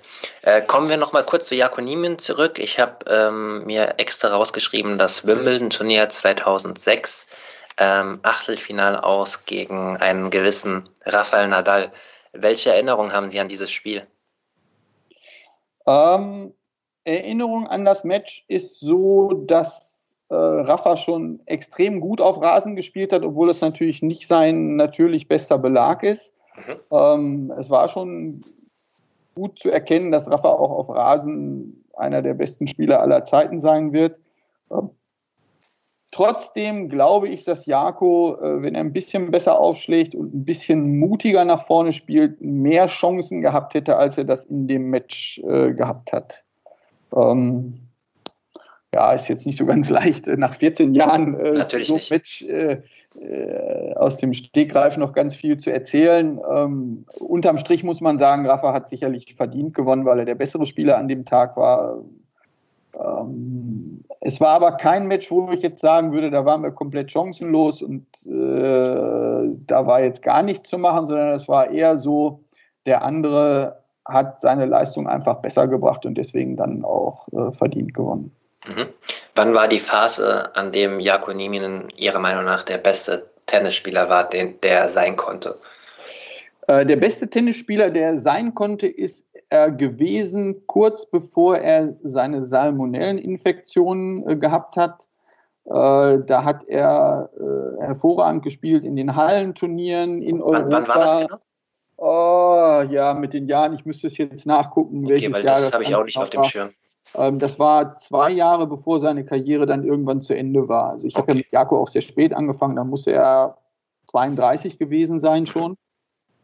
Äh, da hat er dann noch Del Potro geschlagen auf Sand, er hat dann Dolgo Polov geschlagen auf Sand, was für ihn äh, super Leistungen waren. Und da hat er wirklich äh, nah in seinem Potenzial gespielt. Er ist dann äh, im Race, war, weiß ich gar nicht, 12 oder 13 nochmal und hat dann leider diese Salmonelleninfektion gehabt, die ihn erstens ins Krankenhaus gepackt hat, äh, wo er dann komplett äh, im Eimer war mit seinem, mit seinem Gesundheitssystem und er ist leider einer von den fünf Prozent gewesen, wo diese Salmonellen anschließend durch seine Gelenke gewandert sind. und er war anschließend nicht mehr in der Lage, mit 100 Prozent zu spielen. Also er hat dann eine Infektion oder diese Entzündung im Fuß gehabt durch die Salmonellen, die sich über Monate hinweggezogen hat, wo er immer wieder Cortison gespritzt bekommen hat, wo er einfach nie richtig wieder laufen konnte. Dann ist sie irgendwann auch noch in den Ellbogen gegangen und ja, da war die Karriere nicht zu Ende, aber er war dann nicht mehr in der Lage, auf diesem ganz hohen Niveau zu spielen, den wir vorher so ein, anderthalb Jahre lang gehabt haben. Interessant und sehr schade, das hatte ich in der Intensität nicht mehr auf dem Radar. Er hat ähm, dann immer noch ordentlich Tennis gespielt. Ja, deswegen hat man das vielleicht nicht mehr so auf dem Radar gehabt. In der Welt und hat immer noch ganz ordentlich gespielt, aber er war körperlich nicht mehr in der Lage, das Top-Niveau zu bringen, was er vorher hatte. Verstehe. Ähm, am Top-Niveau, am Optimum hat auch selten Viktor Troitsky gespielt. Ähm, als Sie ihn betreut haben, hätte er 2012 mal beinahe das Viertelfinale ebenfalls in Wimbledon erreicht. Ähm, was ist äh, Viktor Troitsky privat so für ein Typ, abseits der Kameras? ja, was ist Viktor privat für ein Typ? Also Viktor kommt aus einer sehr guten Familie. Äh, sein Vater ist Anwalt, seine Mutter arbeitet in der amerikanischen Botschaft äh, in Serbien, in Belgrad. Ähm, er ist der Einzige in seiner Familie, der keinen Hochschulabschluss hat, äh, was bestimmt nicht so ganz leicht war. Ähm, der hat eine Entscheidung getroffen, Profisportler zu werden, was in dieser Familie sicherlich nicht angelegt ist. Und ähm, ich glaube, dass das nicht ganz leicht gewesen ist für ihn, sich da durchzusetzen, zumal er ja auch noch mit äh, Djokovic und Tipsarevic in der gleichen Generation äh, zwei Topstars da hatte, oh ja, ja. wo das alles nicht so ganz leicht war. Ähm, trotzdem würde ich nicht zustimmen, dass Viktor nicht so häufig an seinem Limit gespielt hat. Ich finde, dass wenn man Viktors Karriere sich anguckt, dass jemand ist, der sehr viele Jahre sehr nah an seinem Limit gespielt hat. Also, dass jemand mit dem Talent Nummer 12 der Welt wird und mhm man muss fairerweise ihm auch noch zugute halten, mit dem Ranking-System, was wir heute haben, wäre er damals acht in der Welt gewesen. Also er hat okay. so viele Top-Ergebnisse bei 500ern gehabt, da sind ihm zwei Halbfinals rausgefallen, die einfach nicht gezählt haben, das Ranking-System damals einfach so war. Mhm. Wenn er die gehabt hätte, äh, hätte das gereicht. Wenn er Andy Murray, äh, in dem Jahr ist er Achtelfinale in French Open auch gewesen, hat gegen Murray 5-3, 30-0 im fünften Satz geführt. Ähm, ist da nicht an sich selber gescheitert, sondern Andy hat das Match gewonnen. Ähm, das war sehr schade, weil auch da, wenn er das gewonnen hätte, wäre er Nummer 9 der Welt gewesen, hätte also auch die Top 10 nochmal knacken können. Ähm, für jemanden, der das an Talent mitbringt, was Viktor hat, würde ich sagen, ganz, ganz großen Respekt. Der hat wirklich eine Menge aus seiner Karriere gemacht. Okay, gut. Also würden Sie sagen, so auf dem Niveau im Vergleich war er gar nicht so talentiert wie andere Spieler in den Ranking-Positionen. Diesen Insight habe ich ja zum Beispiel nicht. Ja, also er ist sicherlich nicht der begabteste Spieler gewesen, äh, der so weit nach vorne gekommen ist. Okay. Ähm, wahrscheinlich äh, dieses nicht so oft am Optimum äh, Aussage kommt auch ein bisschen, weil man bei ihm auch oft ähm, Ausraster in Erinnerung hat oder exzentrisches Verhalten auf dem Platz. Ähm, wie war er zu der Zeit, als Sie mit ihm trainiert haben? War er da eher ein ruhiger oder war das auch immer wieder Thema, dass man seinen Gemütszustand kontrollieren muss? Nö, das war total einfach. Also, äh, okay. Viktor ist privat ein sehr liebenswürdiger, ganz ruhiger Zeitgenosse. Der kann mhm. schon mal Party machen und ein bisschen Spaß haben auch am Leben, aber äh, ganz easy zu handeln und auch auf dem Tennisplatz im Training ganz easy zu handeln. Der war bereit, alles zu unternehmen, um besser spielen zu können, um erfolgreicher zu sein. Ähm, ja, der konnte sich schon mal aufregen, wenn er sich ungerecht behandelt gefühlt hat. Ähm, ich glaube, dass aber so die ganz äh, vielleicht äh, krassen Dinge, die dann in, in, Erinnerung geblieben sind, auch nicht unbedingt zu meiner Zeit passiert sind. Ähm, ich habe wenig Erinnerung daran, äh, dass das ein schwieriges Thema gewesen wäre bei uns. Mhm. Ähm, was war der Grund, warum Sie sich getrennt haben, beziehungsweise wann äh, haben Sie die Zusammenarbeit beendet? Äh, wir haben aufgehört nach US Open 2012. Wir haben ja gemeinsam Davis Cup gewonnen im Jahr 2010. Sicherlich ja. für ihn der größte Erfolg, auch für mich einer der größten Erfolge in meiner Karriere als Coach. Äh, Glaube ich. Der das entscheidende Match dann gewonnen hat. Äh, hat den Lodra im letzten, im fünften Match in Belgrad vor einer ausverkauften Arena geschlagen und ein ganzes Land für eine Woche in Ausnahmezustand versetzt. Das muss man sich mindestens so vorstellen, wie wenn wir deutschen Fußballweltmeister werden. Wahrscheinlich mhm. noch wichtiger, weil das der erste Titel war, den das Land nach der Unabhängigkeit überhaupt in einem der ganz großen Sportarten gewonnen hat. Mhm. Ähm, da empfehle ich auch mal ein paar, gibt es ein paar sehr interessante YouTube-Videos auch von dem Spiel und auch von den Feierlichkeiten für die Hörerinnen und Hörer, die da nochmal in der Zeitreise auch ein bisschen ein paar Bilder sehen wollen, kann ich nur empfehlen. Es war ein sehr krasses Spiel. Ja, es war halt auch so ein Match, wo er äh, ziemlich nah an seinem Optimum gespielt hat, mit einer sehr, sehr großen nervlichen Belastung. Er hatte mhm. das Doppel verloren nachdem sie 2 zu 0 Sätze geführt haben, wo eigentlich alle im Vorfeld davon ausgegangen waren, dass das Match entscheidend äh, sein wird, wer diesen Davis Cup Titel holt, da 2010. Äh, hat er mit Simonic gespielt, die haben 2-0 Sätze geführt gegen Lodra Clement, die natürlich auch absolute Weltklasse waren zu der Zeit, um dann noch in fünf Sätzen zu verlieren. Äh, und dann am letzten Tag diese Bürde zu tragen, als Ersatzspieler aufs Feld zu kommen und den entscheidenden Punkt holen zu müssen und dann so eine Leistung abzuliefern, muss ich sagen, Respekt, das hat er schon ziemlich gut hingekriegt.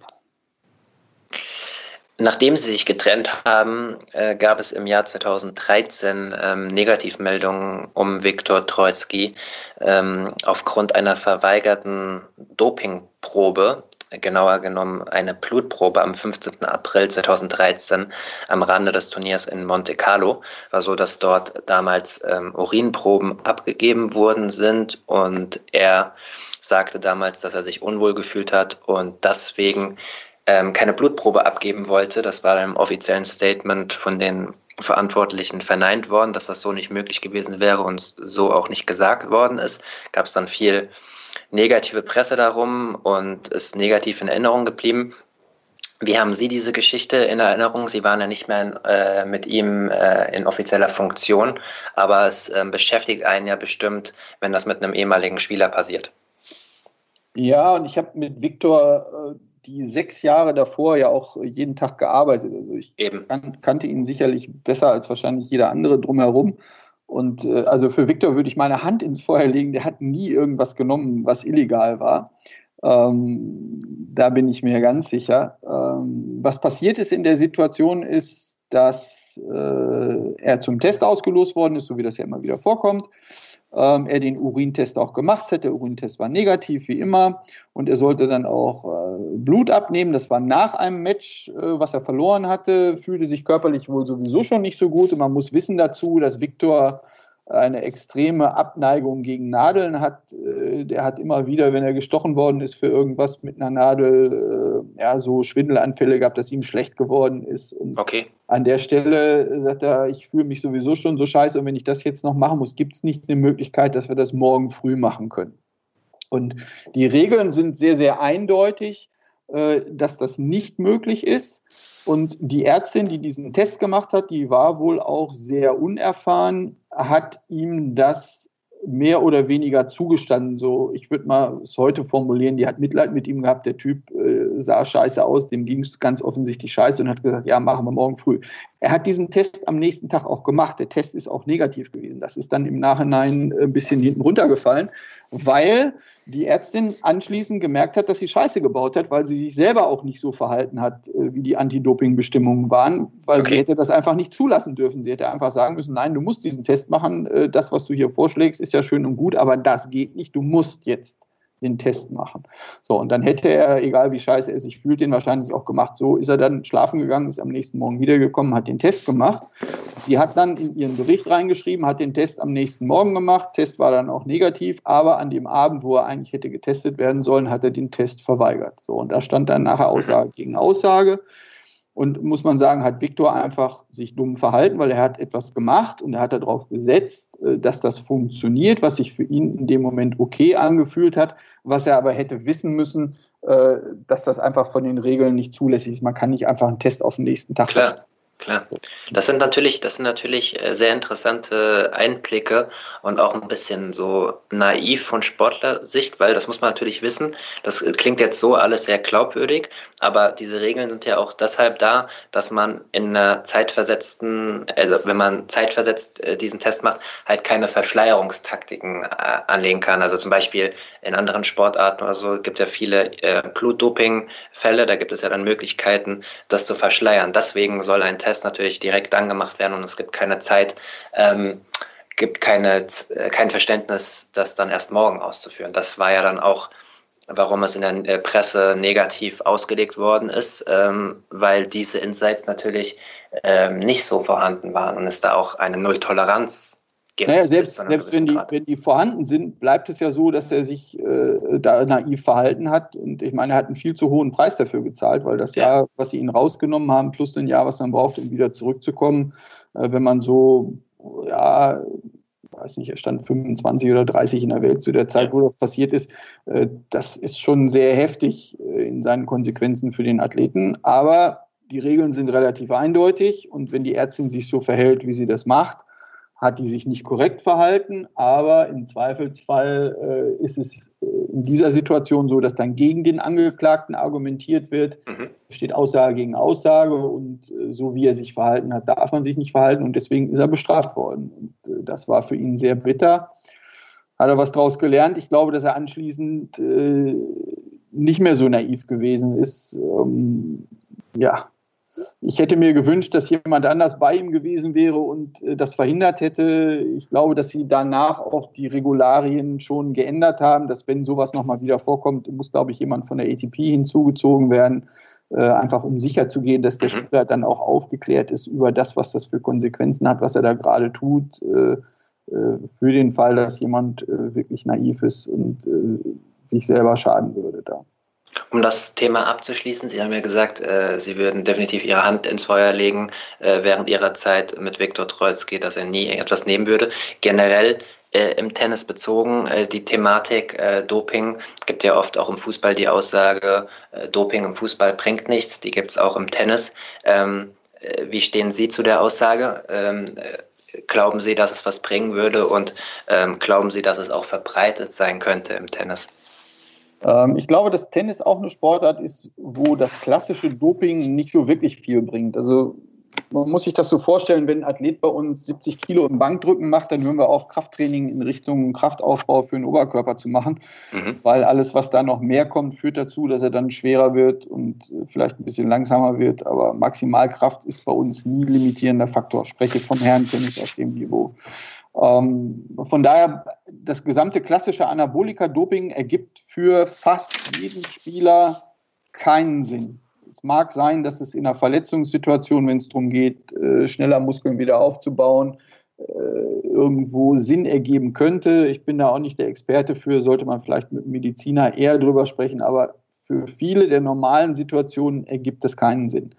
Ähm, das klassische Epo-Doping ergibt natürlich Sinn für uns, wie für jeden anderen auch, weil man einfach mehr und härter trainieren kann. Mhm. Das Problem dabei ist, abgesehen davon, dass es extrem ungesund ist, natürlich, äh, wir haben eine Saison, die elf Monate dauert. Äh, wenn ich diese Effekte aufrechterhalten will, dann muss ich das ganz schön oft tun und immer wieder tun. Und wir haben 25 bis 30 Tests für jeden dieser Spieler. Ähm, das halte ich nicht für realistisch, dass das passiert und wirklich Auswirkungen über eine Saison hat. Ich weiß nicht, wie das gehen soll bei den Tests, äh, die da gemacht werden und auch bei der Dichte der Tests, die da stattfindet. Ähm, das Doping an sich, wie gesagt, für äh, höhere Belastung im Training könnte da schon Sinn ergeben. Und ähm, ich glaube, dass ich da Realist bin. Im Tennis wird es so sein wie in jeder anderen Sportart. Es ist so viel Geld im Spiel, äh, dass es Menschen geben wird, die irgendwas probieren werden. Und es gibt vielleicht auch irgendwelche Sachen, die ich gar nicht kenne, die irgendwelche Leute probieren. Das wird es im Tennis geben, wie in allen anderen Sportarten auch. Aber vom Belastungsprofil der Sportart sind wir sicherlich eine der Sportarten, wo es sehr viel weniger Sinn ergibt als in den klassischen Explosivkraftsportarten oder auch Ausdauersportarten, wo es einfach reicht, einen Faktor ähm, so positiv wie möglich zu beeinflussen durch Doping und dann wird die Leistung besser. Äh, bei uns ist es fast immer so, dass wir auch einen sehr großen Preis dafür bezahlen, wenn wir irgendwo versuchen, irgendwas besser zu machen. Ich habe es eben beim Maximalkrafttraining äh, angesprochen. Da können wir natürlich die Athleten auch ohne Doping auf ein sehr viel höheres Niveau kriegen, aber es ergibt keinen Sinn, weil die Kombination dessen, was wir brauchen, äh, dagegen spricht, einen einzelnen Faktor maximal nach oben zu biegen. Danke für die Einschätzung auch nochmal in den Gesamtkontext. Das hilft sicher den Hörerinnen und Hörern auch sehr. Kommen wir äh, zum letzten Punkt unseres ausführlichen und sehr interessanten Gesprächs. Auf den Punkt freue ich mich aber nochmal ganz besonders. Die Konstellation aus Gael Monfils und äh, Gilles Simon. Äh, Gilles Simon haben sie zuerst trainiert und dann, äh, weil die beiden auch, äh, glaube ich, sehr gut befreundet sind, ähm, haben sie auch engeren Kontakt zu Gael Monfils gehabt, immer mal wieder auf Tennisplätzen und haben dann auch eine Zusammenarbeit zugestimmt und die beiden damaligen Top 20 Spieler äh, parallel trainiert mit dem Höhepunkt, dass sie 2015 in Wimbledon in der dritten Runde, glaube ich, gegeneinander angetreten sind. Simon setzte sich damals ganz knapp durch und ähm, hat dann es bis ins Viertelfinale geschafft, hat im Achtelfinale noch Thomas Berdich geschlagen. Ähm, zu Gilles Simon zunächst möchte ich mit Ihnen äh, mal besprechen. Ich habe gelesen, dass sie zwei konkrete Ziele hatten beim Start der Zusammenarbeit mit Simon, der damals ja schon ein gestandener Spieler war. Er hatte allerdings eine verheerende Davis Cup Bilanz damals von 1 zu 10 ähm, und die wollten sie verbessern und ähm, er sollte bewusster und konsequenter auftreten bei Grand Slams, auch von der mentalen Einstellung her. Diese beiden Dinge haben ja auch ein bisschen was miteinander zu tun. Ähm, wie kam es überhaupt zu so einer verheerenden 1 zu 10 Bilanz bei so einem guten Spieler? Ähm, ist er da mental irgendwo gebrochen gewesen oder was war da der Grund, was, was war die Analyse damals? Ähm, die Analyse war, dass äh, drei Faktoren zusammengekommen sind, weswegen das so schlecht war. Ähm, einmal das eine Stärke, die Jill hat, nämlich seine extreme Spielintelligenz in einer Situation, wo ein Coach auf der Bank sitzt, weniger zum Tragen kommt weil der andere Athlet einfach noch eine zusätzliche Information in dem Bereich hat von Seiten des Coaches, die bei den ah, okay. Mhm. normalerweise nicht da ist. Jill ist sehr gut, Probleme selber zu lösen. Ähm, das war der eine Faktor. Der zweite Faktor war, dass er dazu geneigt hat, auch über die Fehlerquote äh, Matches gewinnen zu wollen und ähm, dazu geneigt hat, in engen, in schwierigen Situationen nicht unbedingt, äh, wie sagt man, ähm, ich fand ihn zu leicht ausrechenbar. Es war etwas zu offensichtlich, was okay. als nächstes tun würde in diesen Situationen. Und im Davis Cup ist das Stresslevel insgesamt äh, deutlich höher, weil man spielt nicht nur für sich, sondern man spielt für seine Kumpels, mit denen man unterwegs ist, man spielt für sein Land. Ähm, das ist schon eine andere Situation und er ist mit dieser Art Stress nicht besonders gut fertig geworden. Das waren die drei äh, Gründe, die wir identifiziert haben weswegen seine Bilanz da wesentlich schlechter war als sonst, weil er war ja sonst auch ein sehr erfolgreicher Tennisspieler. Wobei man fairerweise auch dazu sagen muss, dass er, ähm, bevor wir angefangen haben zu arbeiten, insgesamt auf den Turnieren der 250er und 500er Ebene sehr viel erfolgreicher war als bei den Slams und im Davis Cup. Mhm. Slams und der Davis Cup sind natürlich die Turniere, auf denen wir uns selber definieren und äh, die ihm selber natürlich auch besonders wichtig waren. Und deswegen haben wir gesagt, auf diesen beiden Ebenen wollen wir seine Leistung verbessern. Und das, was Sie beschreiben, dieses andere Herangehen, auch mental andere Herangehen, ist eher eine Konsequenz aus dem, als dass wir damit angefangen hätten, sondern wir haben angefangen, uns zu überlegen, was führt dazu, dass du erfolgreicher in diesen Situationen spielen kannst. Und bei den Slams war es ganz offensichtlich, äh, dass er äh, sehr häufig die ersten Runden sehr lange auf dem Platz verbracht hat, weil er nicht versucht hat, seine Gegner irgendwie möglichst schnell nach Hause zu schicken, sondern er hat versucht, möglichst sicher zu spielen, dass er die Matches irgendwie äh, gewinnt. Ohne das wurde ja auch, das wurde ja auch das wurde Alexander Zverev ja auch äh, lange vorgeworfen. Äh, dieses Kraftvergeuden in den vorderen Runden, in den frühen Runden bei Grand Slams. Äh, wird ihm das heute nicht mehr vorgeworfen? Ja, äh, also er hat jetzt einmal bewiesen, dass er ähm, äh, ins Halbfinale vorgestoßen ist. Das meinte ich damit, dass es vielleicht ähm, etwas abgeschwächt ist. Natürlich macht ein ein gutes Turnier noch kein, ein das, Schwalbe macht noch keinen guten Frühling. Aber. Er ist immer noch ein sehr junger Spieler, aber das ist was, äh, ja, da wird er Fortschritte machen müssen, wenn er bei den Slams äh, wirklich gewinnen will. Und bei dem Talent und bei dem Niveau, was er spielt, muss das natürlich das Ziel sein für ihn. Äh, klar, der muss auch in der Lage sein, die ersten Runde bei den Slams einfach weniger Stunden auf dem Platz zu verbringen und weniger Meter in der Defensive zu laufen. Und mhm. ich sage mal, bei Jill war das äh, extrem stark ausgeprägt und das hat dann halt dazu geführt, dass er irgendwann gegen jemanden auf dem Platz stand und nur noch 80 Prozent zur Verfügung hatte, weil er einfach zu viel Körner vorher schon gelassen hat. Okay. Da haben wir einen anderen Ansatz gewählt und diesen anderen Ansatz, äh, der ist dann natürlich verbunden auch mit Veränderungen in der Spielweise grundsätzlich. Und meine Vorstellung war vielmehr, dass dieser Spieler sehr viel unberechenbarer sein muss und werden muss, wenn er diese Wirkungen haben will. Und äh, das haben wir versucht inhaltlich umzusetzen und wir haben versucht, anders ranzugehen, was das Mentale angeht. Ähm, dass er halt sehr viel mehr versucht hat, diese Matches auch zu dominieren und äh, dem seinen eigenen Stempel aufzuprägen, was er nicht so kann wie Nadal oder wie ein Federer, die halt ganz überragende Fähigkeiten in einzelnen Bereichen des Spiels haben, aber was er mit anderen Mitteln durchaus äh, sehr gut hingekriegt hat, weil seine Bilanz im Davis Cup zum Beispiel, die war ja anschließend, nachdem wir angefangen haben zu arbeiten, genau umgekehrt. Mhm. Er hat ja nur noch ein Match verloren, er hat im Halbfinale. Andy Murray, ne? Genau, hat er in Queens, äh, obwohl er eine sensationelle Leistung gebracht hat, äh, dann in vier Sätzen verloren. Das war das einzige Match, was er danach noch verloren hat. Jedes andere hat er gewonnen.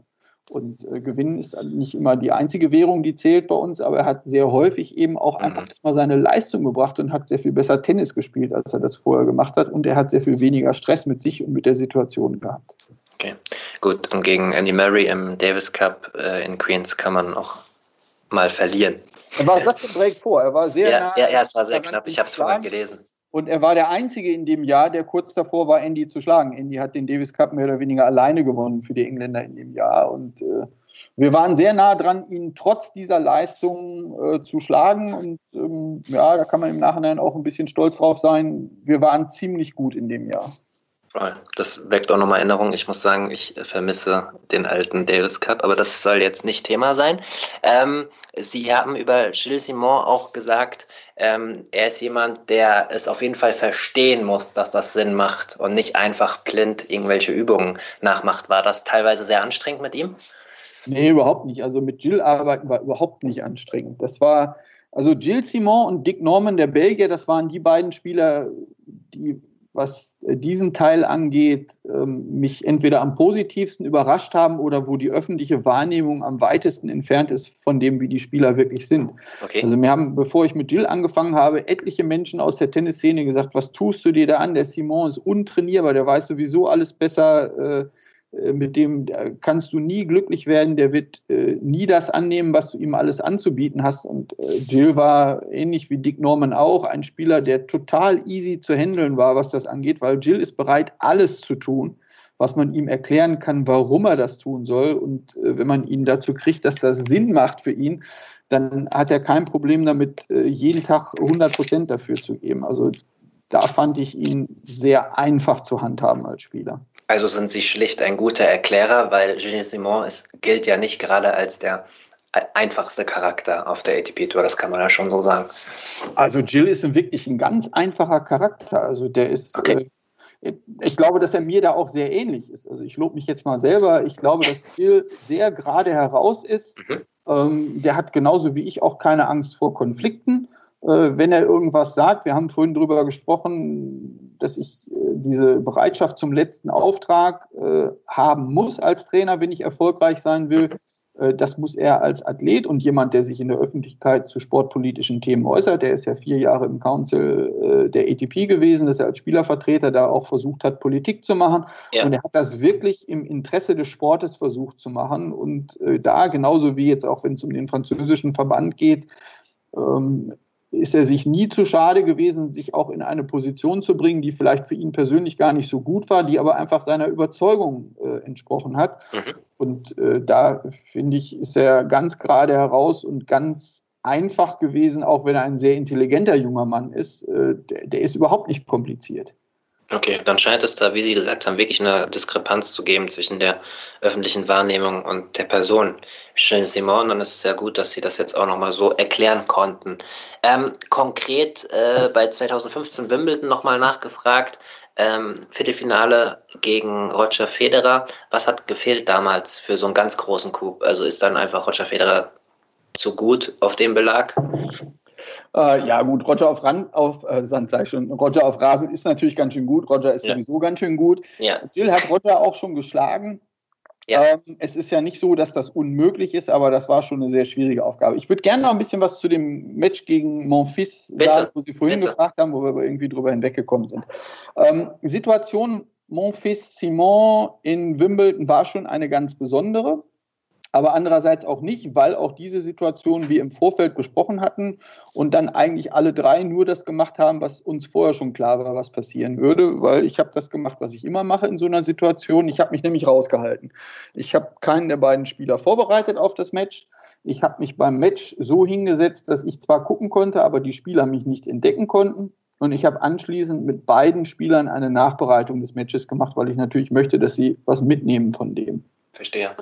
Und es war, obwohl das sicherlich eine, eine ganz, ganz spektakuläre Situation war, für uns drei relativ einfach zu handeln, weil wir die Rahmenbedingungen und, und, und wie sagt man, die Regeln für uns drei vorher kannten. Wir haben uns alle drei gehalten und es war kein Problem. Die beiden waren nachher genauso gut befreundet miteinander wie vorher und die Arbeit mit beiden war nachher kein Stück anders als vorher. Also das war für mich eher ein Beispiel dafür, dass auch mit so extremen Charakteren, weil beide sind ja schon sehr starke Charaktere auch, mhm. es möglich ist, in schwierigen Situationen vernünftig umzugehen, wenn allen Beteiligten klar ist, nach welchen Regeln wir das tun. Und ähm, dieses Match war ja auch noch was ganz Besonderes aus historischer Hinsicht. Es war zumindest zu dem Zeitpunkt das einzige Match, was in Wimbledon stattgefunden hat, was sowohl auf Platz 1 als auch auf dem Center Court ausgetragen wurde. Weil die haben so lange gespielt, dass es nachts irgendwann dunkel geworden ist und sie nach dem vierten Satz abbrechen mussten.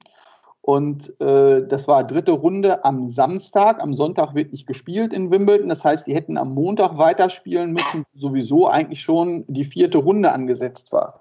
Das heißt, die haben dann fieberhaft überlegt, was sie machen und sind dann zu dem Schluss gekommen, dass das Match nach vier Sätzen auf den Center Court verlegt wird, wo natürlich inzwischen auch zu Ende war, wo man das Dach zumachen kann, wo man die äh, Klimaanlage anmachen kann und wo man im Gegensatz zu den anderen Plätzen dann eben auch im Dunkeln noch spielen kann. Und dann haben die den fünften Satz äh, auf dem Center Court zu Ende gespielt. Ich wüsste nicht, dass das äh, sonst irgendwann in der Geschichte nochmal passiert ist.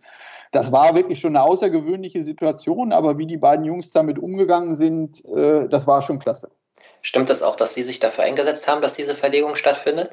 Äh, also ich war auf jeden Fall natürlich dafür, dass das äh, an dem Tag noch zu Ende gespielt ja. wird, weil für den Sieger wäre es natürlich ein riesen Nachteil gewesen, wenn er das Spiel hätte spielen müssen, dann auf seinen Pausentag hätte verzichten müssen, am nächsten Tag ja, wieder voll, hätte spielen voll. müssen und am übernächsten Tag wieder hätte spielen müssen, weil wir sprechen von Best of Five auf Rasen.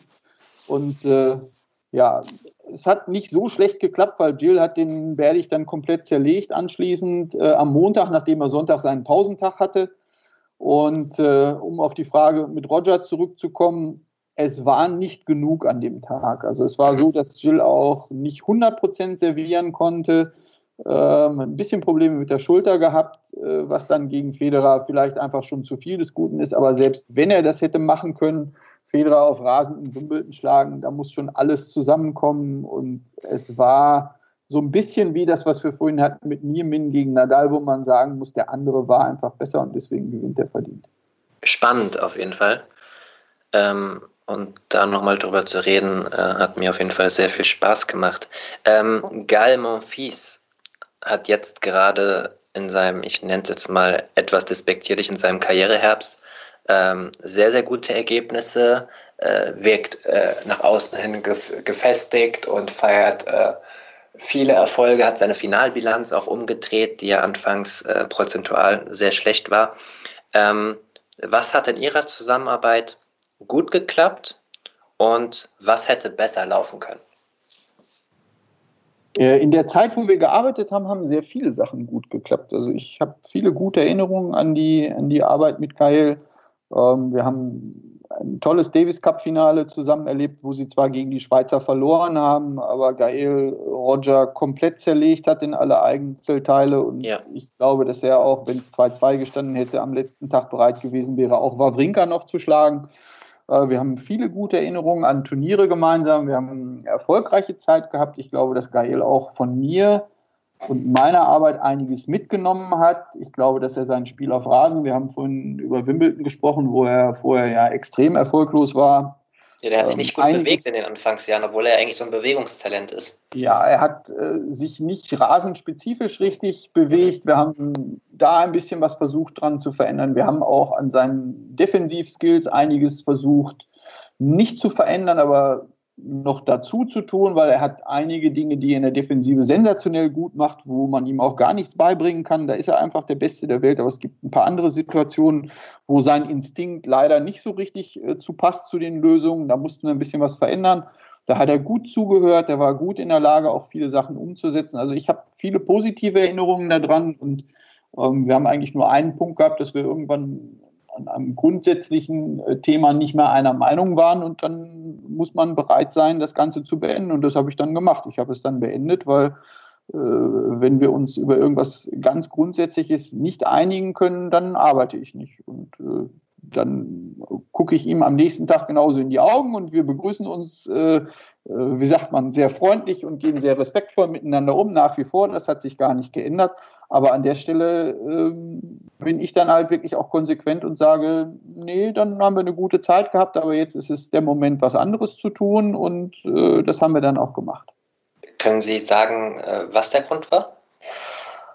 Ja, wir haben schon unterschiedliche Vorstellungen davon gehabt, äh, wie wir äh, damit umgehen, dass er vielleicht auch mal schlechtere Tage hat. Also schlechtere Tage in Form von nicht ganz 100 Prozent motiviert oder energetisch gut zu sein. Da habe ich eine etwas andere Vorstellung von und wir sind uns da nicht einig geworden. Und ich würde auch gar nicht sagen, dass ich recht habe mit dem, wie ich die Situation sehe sondern das ist meine Sichtweise. Und die ließ sich mit seiner nicht mehr so übereinbringen und dann ist es besser, wenn man sich an der Stelle trennt.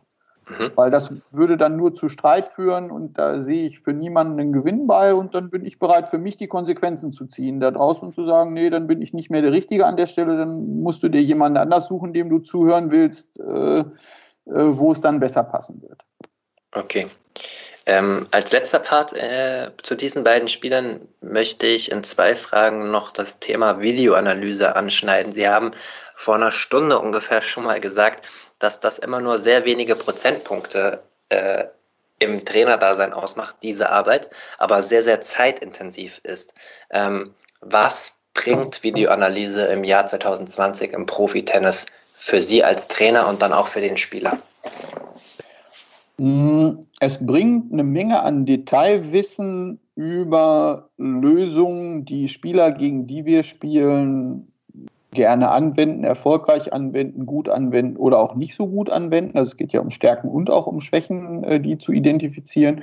Und es macht mir heutzutage sehr viel leichter, meinem Spieler, gerade wenn das ein visueller Typ ist. Und Gael Monfils zum Beispiel ist ein sehr visueller Typ, der steht einer Videoanalyse sehr offen, sehr aufgeschlossen gegenüber. Das ist auch was, mhm. wo das Bild in der Öffentlichkeit vielleicht gar nicht so zutreffend ist. Das ist nicht der Herr Lodri, der immer nur aus dem Gefühl heraus alles macht. Das macht er natürlich auch. Aber der ist auch durchaus daran interessiert, sich anzugucken, wenn er jetzt gegen einen Federer spielt oder gegen einen Nadal spielt und er hat gegen den dreimal verloren sich im Detail mal anzuschauen, okay, warum habe ich denn gegen den verloren? Und wo gibt es die Punkte, wo ich was anders machen kann? Oder was machen andere Spieler gegen den vielleicht besser? Oder wo hat dieser Spieler große Probleme? Und gibt es da vielleicht irgendwas, was ich selber tun kann, was dem gar nicht so gut schmecken wird. Und ähm, ja, da ist Videoanalyse genauso wie Statistik heutzutage ein Tool, was ich finde, was wir benutzen sollten, äh, weil es einfach hilft, etwas präziser abzubilden. Sie haben am Anfang von den Landkarten gesprochen ähm, auch hier äh, versuche ich eine Landkarte zu zeichnen. Das ist allerdings nicht die Landkarte, äh, von der ich normalerweise spreche, äh, wenn, ich, äh, wenn ich das erwähne. Der Zusammenhang ist da ein anderer, aber es geht auch im, im Prinzip darum, dass wir versuchen, unsere Realität, die wir wahrnehmen, abzubilden und zwar so abzubilden, dass der Athlet, mit dem ich arbeite, da möglichst viel mit anfangen kann. Mhm. Und meine Aufgabe als Trainer besteht hier, und äh, da ist jetzt Videoanalyse ein Tool von vielen, die man dafür einsetzen kann. Meine Hauptaufgabe besteht darin, dass ich verstehe, was sind die Landkarten meines Spielers? Wie nimmt er die Realität wahr und wie muss ich ihm das, was ich als Realität wahrnehme, weil das wird nie genau das gleiche sein wie das, was der Spieler wahrnimmt. Wie muss ich ihm das abbilden in Form von einer Landkarte? Und eine Videoanalyse kann so eine Landkarte sein, damit er mhm. möglichst gut versteht, was ich ihm nahebringen möchte. Und äh, am Schluss sehen wir dann im Wettkampf, ob das erfolgreich gewesen ist, ob er in der Lage ist, da was mit anzufangen und deswegen seine Leistung vielleicht etwas besser, etwas präziser bringt, etwas schlauere Entscheidungen trifft oder ob es mir vielleicht auch nicht gelungen ist. Okay, sehr interessant. Ein anderer Punkt, ähm, sind Statistiken, die im Profitennis auch immer mehr ausgewertet werden. Ähm, die nutzen sie auch schon länger. Jetzt in einer Zeit, wo Leute wie O'Shaughnessy damit ja auch offensiv medial umgehen, dass sie mit Djokovic und anderen Spielern zusammenarbeiten und das sehr intensiv nutzen. Eine ganz simple Frage, wenn alle Topspieler das jetzt nutzen, wie kann man das als Trainer noch so nutzen, um sich trotzdem noch einen Vorteil zu verschaffen? Also wie interpretiert man Statistiken und Zahlen zu seinem Vorteil? Naja, die Statistik ist da genauso wie, wie das Video nur ein Werkzeug, was erst dann wirksam wird, wenn der Trainer es schlau einsetzt.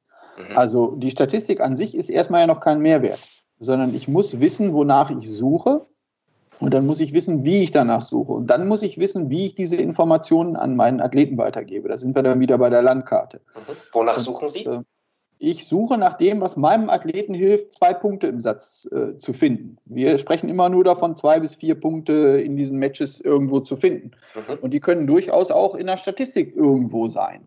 Ähm, und meine Aufgabe ist es, die Statistik so lesen zu können, dass ich diese Punkte nach Möglichkeit finde. Und äh, das wird sicherlich irgendwann so sein, dass alle äh, gewisses statistisches Material zur Verfügung habe, haben. Ich bin davon überzeugt, dass wir anderes statistisches Material äh, zur Verfügung haben als die meisten Spieler, weil ich anders suche weil die Statistik, da ist dann der Soziologe äh, in mir äh, dann doch noch äh, lebendig.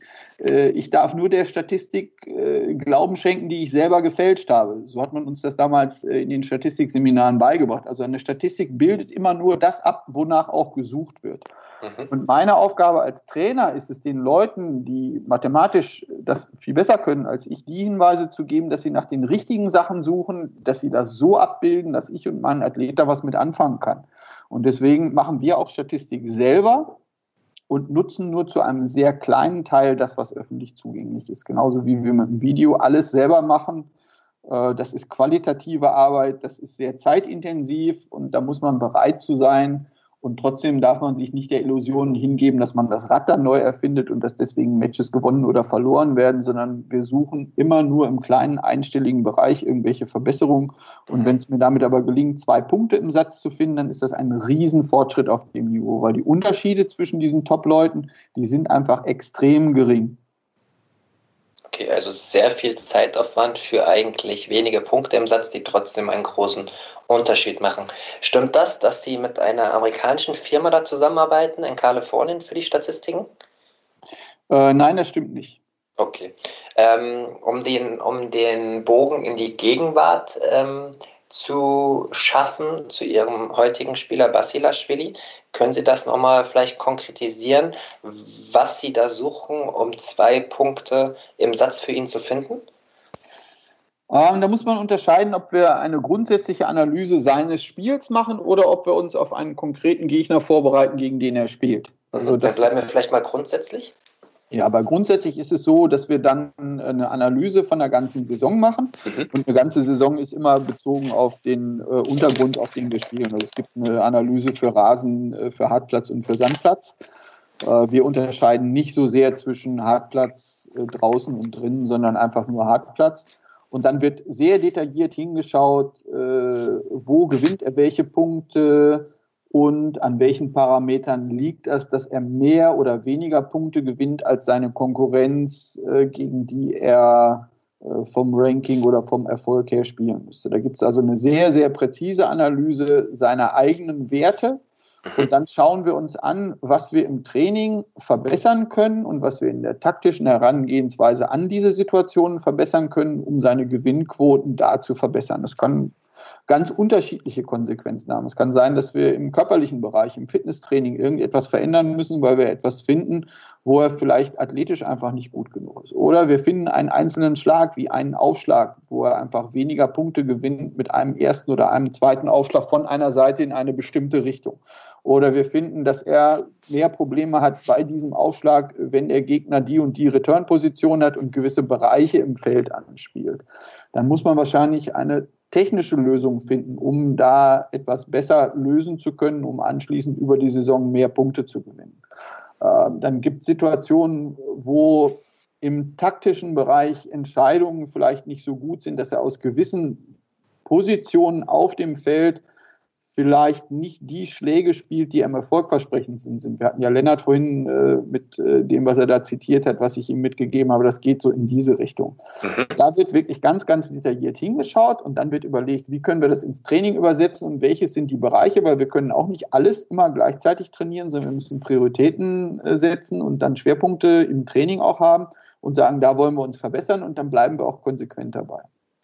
Sehr das, gut. Ist was, das ist was anderes, als wenn wir uns jetzt einen Gegner anschauen. Das wird für jedes Match gemacht und dann wird einfach analysiert, wie spielt dieser Gegner gegen uns oder gegen vergleichbare Spielertypen und dann suchen wir uns die Situationen, wo der Gegner besonders gut, besonders schlecht ist, in denen er Matches gewinnt oder verliert und überlegen dann, okay, was haben wir in unserem eigenen Arsenal? Es hilft ja jetzt nichts. Ich mache jetzt mal ein Beispiel gegen Zverev spielt man und äh, gegen den muss man ganz viel Surf and Volley spielen, weil der hat ja ganz schlechte äh, Gewinnquoten, wenn er Returnspieler ist. Ist jetzt ein beliebiges Beispiel, mhm. nicht drauf festnageln. Aber mein Spieler ist gar keiner, der vernünftig Surf and Volley spielen kann. Dann habe ich was gefunden, was dem Zverev vielleicht wehtun würde. Aber wenn ich meinem Spieler das sage und den etwas machen lasse, was er selber gar nicht gut genug kann, äh, dann lasse ich ihn ins Messer laufen, weil selbst wenn der Zverev da nicht der Beste in der Welt ist, wird er das dann vielleicht immer noch so gut spielen, dass mein Spieler bei weitem nicht die Quote erreicht. Äh, Verstehe. Erreicht. Also da muss ich dann auch wieder wissen, okay, auf was kann ich mich verlassen, welche Stärken habe ich selber, was von dem, was ich finde, kann ich tatsächlich nutzen für so ein Match. Und ganz häufig ist es so, dass man eine Menge Sachen findet und sich dann dagegen entscheidet, die in so eine Matchvorbereitung reinzunehmen, weil man nicht davon überzeugt ist, dass das wirklich einen Unterschied macht. Weil ich kann meinen Spieler auch nicht über alles nachdenken lassen und alles versuchen perfekt zu lösen, sondern es geht im Tennis immer um das Optimum, nicht um das Maximum. Vielen Dank für die Einblicke, sehr, sehr interessant.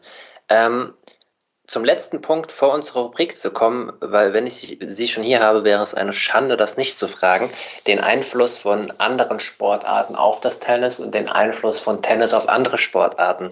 Ähm, Sie sind auch im Fußball tätig, Sie haben ähm, eine berufliche Ebene auch zu Werder Bremen und äh, dem äh, Cheftrainer Florian Kofeld.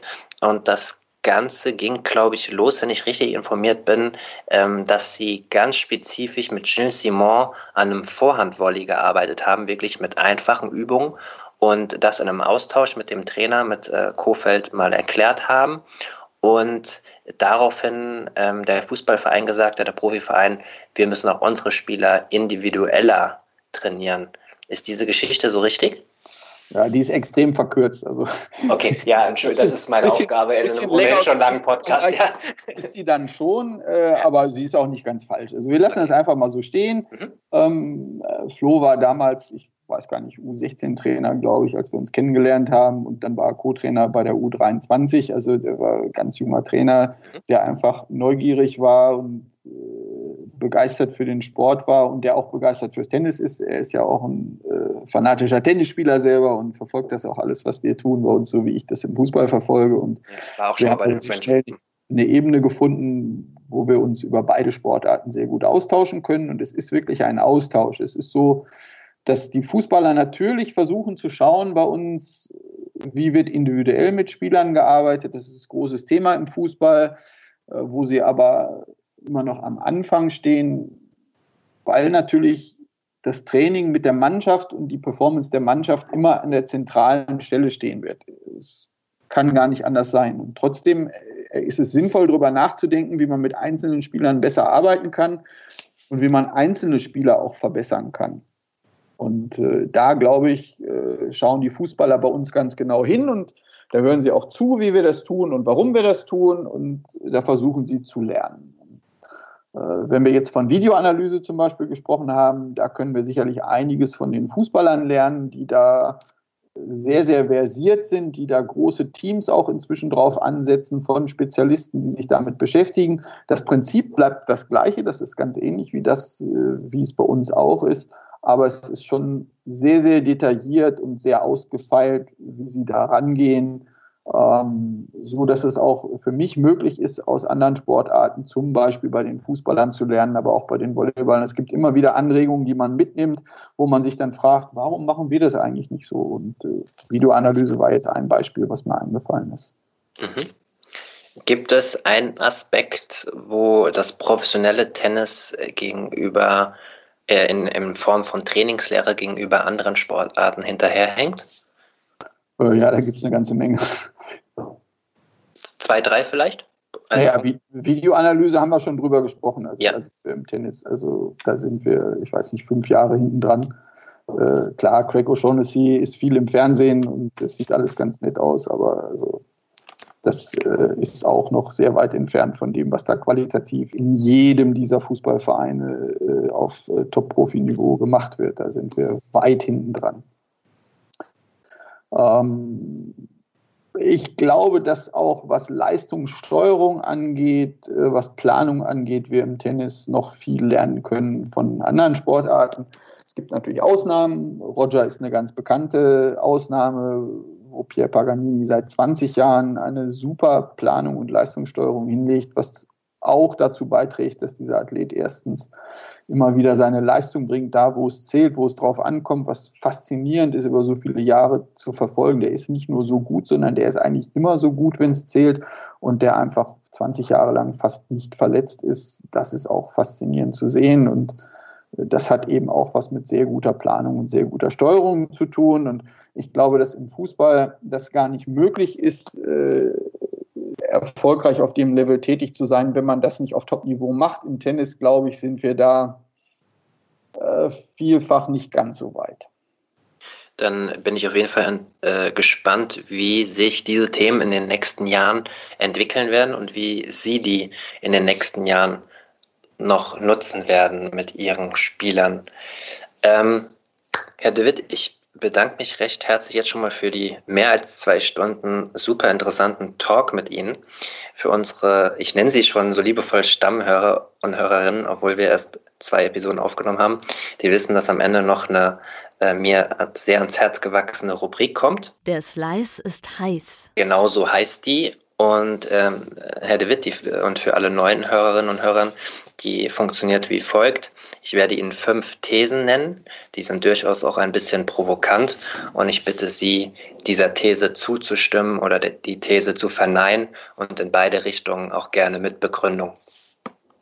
Bereit? Schauen wir mal, Schauen wir mal ja. Gut. Ähm, es ist gut, dass es bei den Herren kein On-Court-Coaching gibt. Äh, nein, bin ich äh, nicht mit einverstanden. Ähm, ich glaube, dass es grundsätzlich einfach Coaching geben sollte. Ähm, äh, On-Code-Coaching könnte ich mich auch sehr, sehr gut mit arrangieren. Ich persönlich jetzt, äh, ob das dann das Passende für die Männer insgesamt ist, äh, muss ich auch nicht entscheiden. Aber grundsätzlich bin auch ich davon überzeugt, dass Coaching bei den Männern zu einem höheren Niveau des Spiels führen würde. Ähm, es kann ja kein Zufall sein, dass in allen anderen Sportarten, wo man entscheiden kann, ob man sich coachen lässt oder nicht coachen lässt, alle überall sich dafür entscheiden, sich mhm. coachen zu lassen. Und im Tennis soll das nicht funktionieren. Das halte ich äh, für Quatsch. Okay. Ähm, Jan de Witt ist der beste deutsche Profi-Tennistrainer. Ja, das hat eine große Tageszeitung irgendwann geschrieben und dann hat es der Spiegel abgeschrieben und dann haben alle anderen davon abgeschrieben. Und äh, wie soll ich dem jetzt widersprechen, wenn die sich alle darauf geeinigt haben? Äh, dann müssen die natürlich recht haben. Ähm, Im Ernst, ist natürlich Quatsch, weil äh, wer will diese Kategorien festlegen? Also ich kann das jedenfalls nicht festlegen und ähm, wir haben in der Zeit viel darüber gelacht, weil Boris Becker war gleichzeitig äh, Coach von Djokovic und hat mehrere Slam-Titel gewonnen. Und äh, da sind wir natürlich schnell dann bei der Frage, nach welchen Kategorien soll das entschieden werden. Ich glaube, dass das insgesamt einfach Blödsinn ist, in solchen Kategorien zu denken. Ich halte mich für einen sehr, sehr guten Trainer.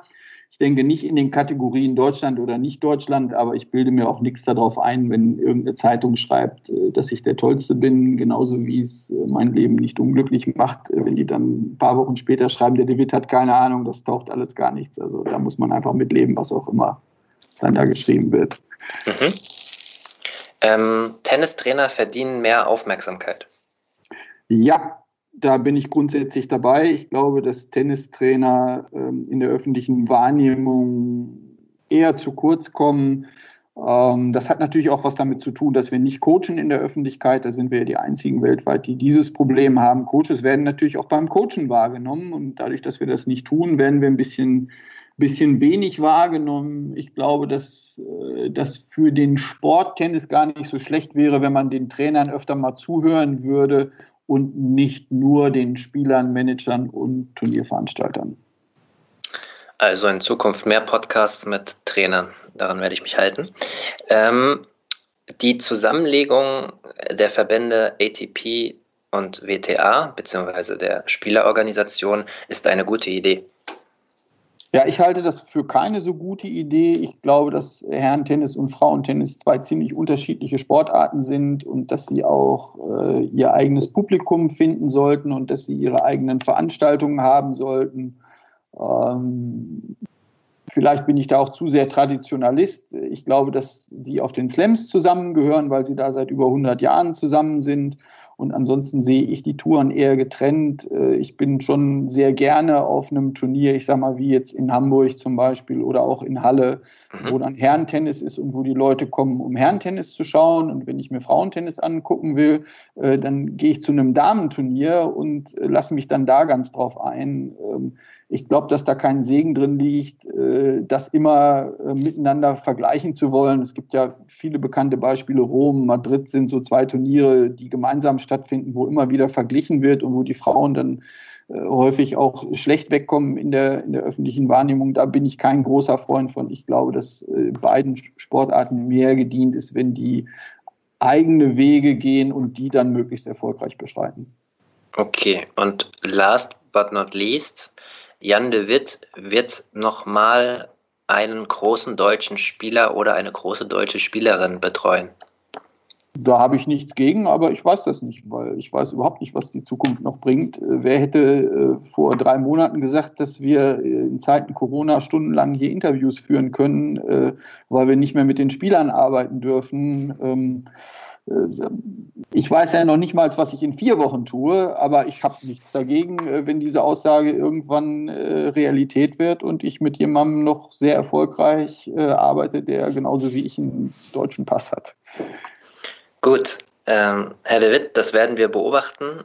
Ich sage nochmals Danke für Ihre Zeit. Vielen Dank an die Hörerinnen und Hörer für die Aufmerksamkeit. Ähm, das Projekt ist sehr, sehr gut angelaufen. Ähm, es freut mich sehr. Äh, wenn ihr uns unterstützen wollt, sucht uns auf den sozialen Medien, die ich eingangs erwähnt habe. Unterstützt uns da mit einer Gefällt äh, mir Angabe und gerne auch auf Spotify und Co. den Podcast Advantage, der Tennis- und Sport-Podcast, abonnieren. Ähm, bleibt gesund in dieser besonderen Zeit und bis zur Folge 4. Ciao. Ja, tschüss. Advantage, der Tennis- und Sport-Podcast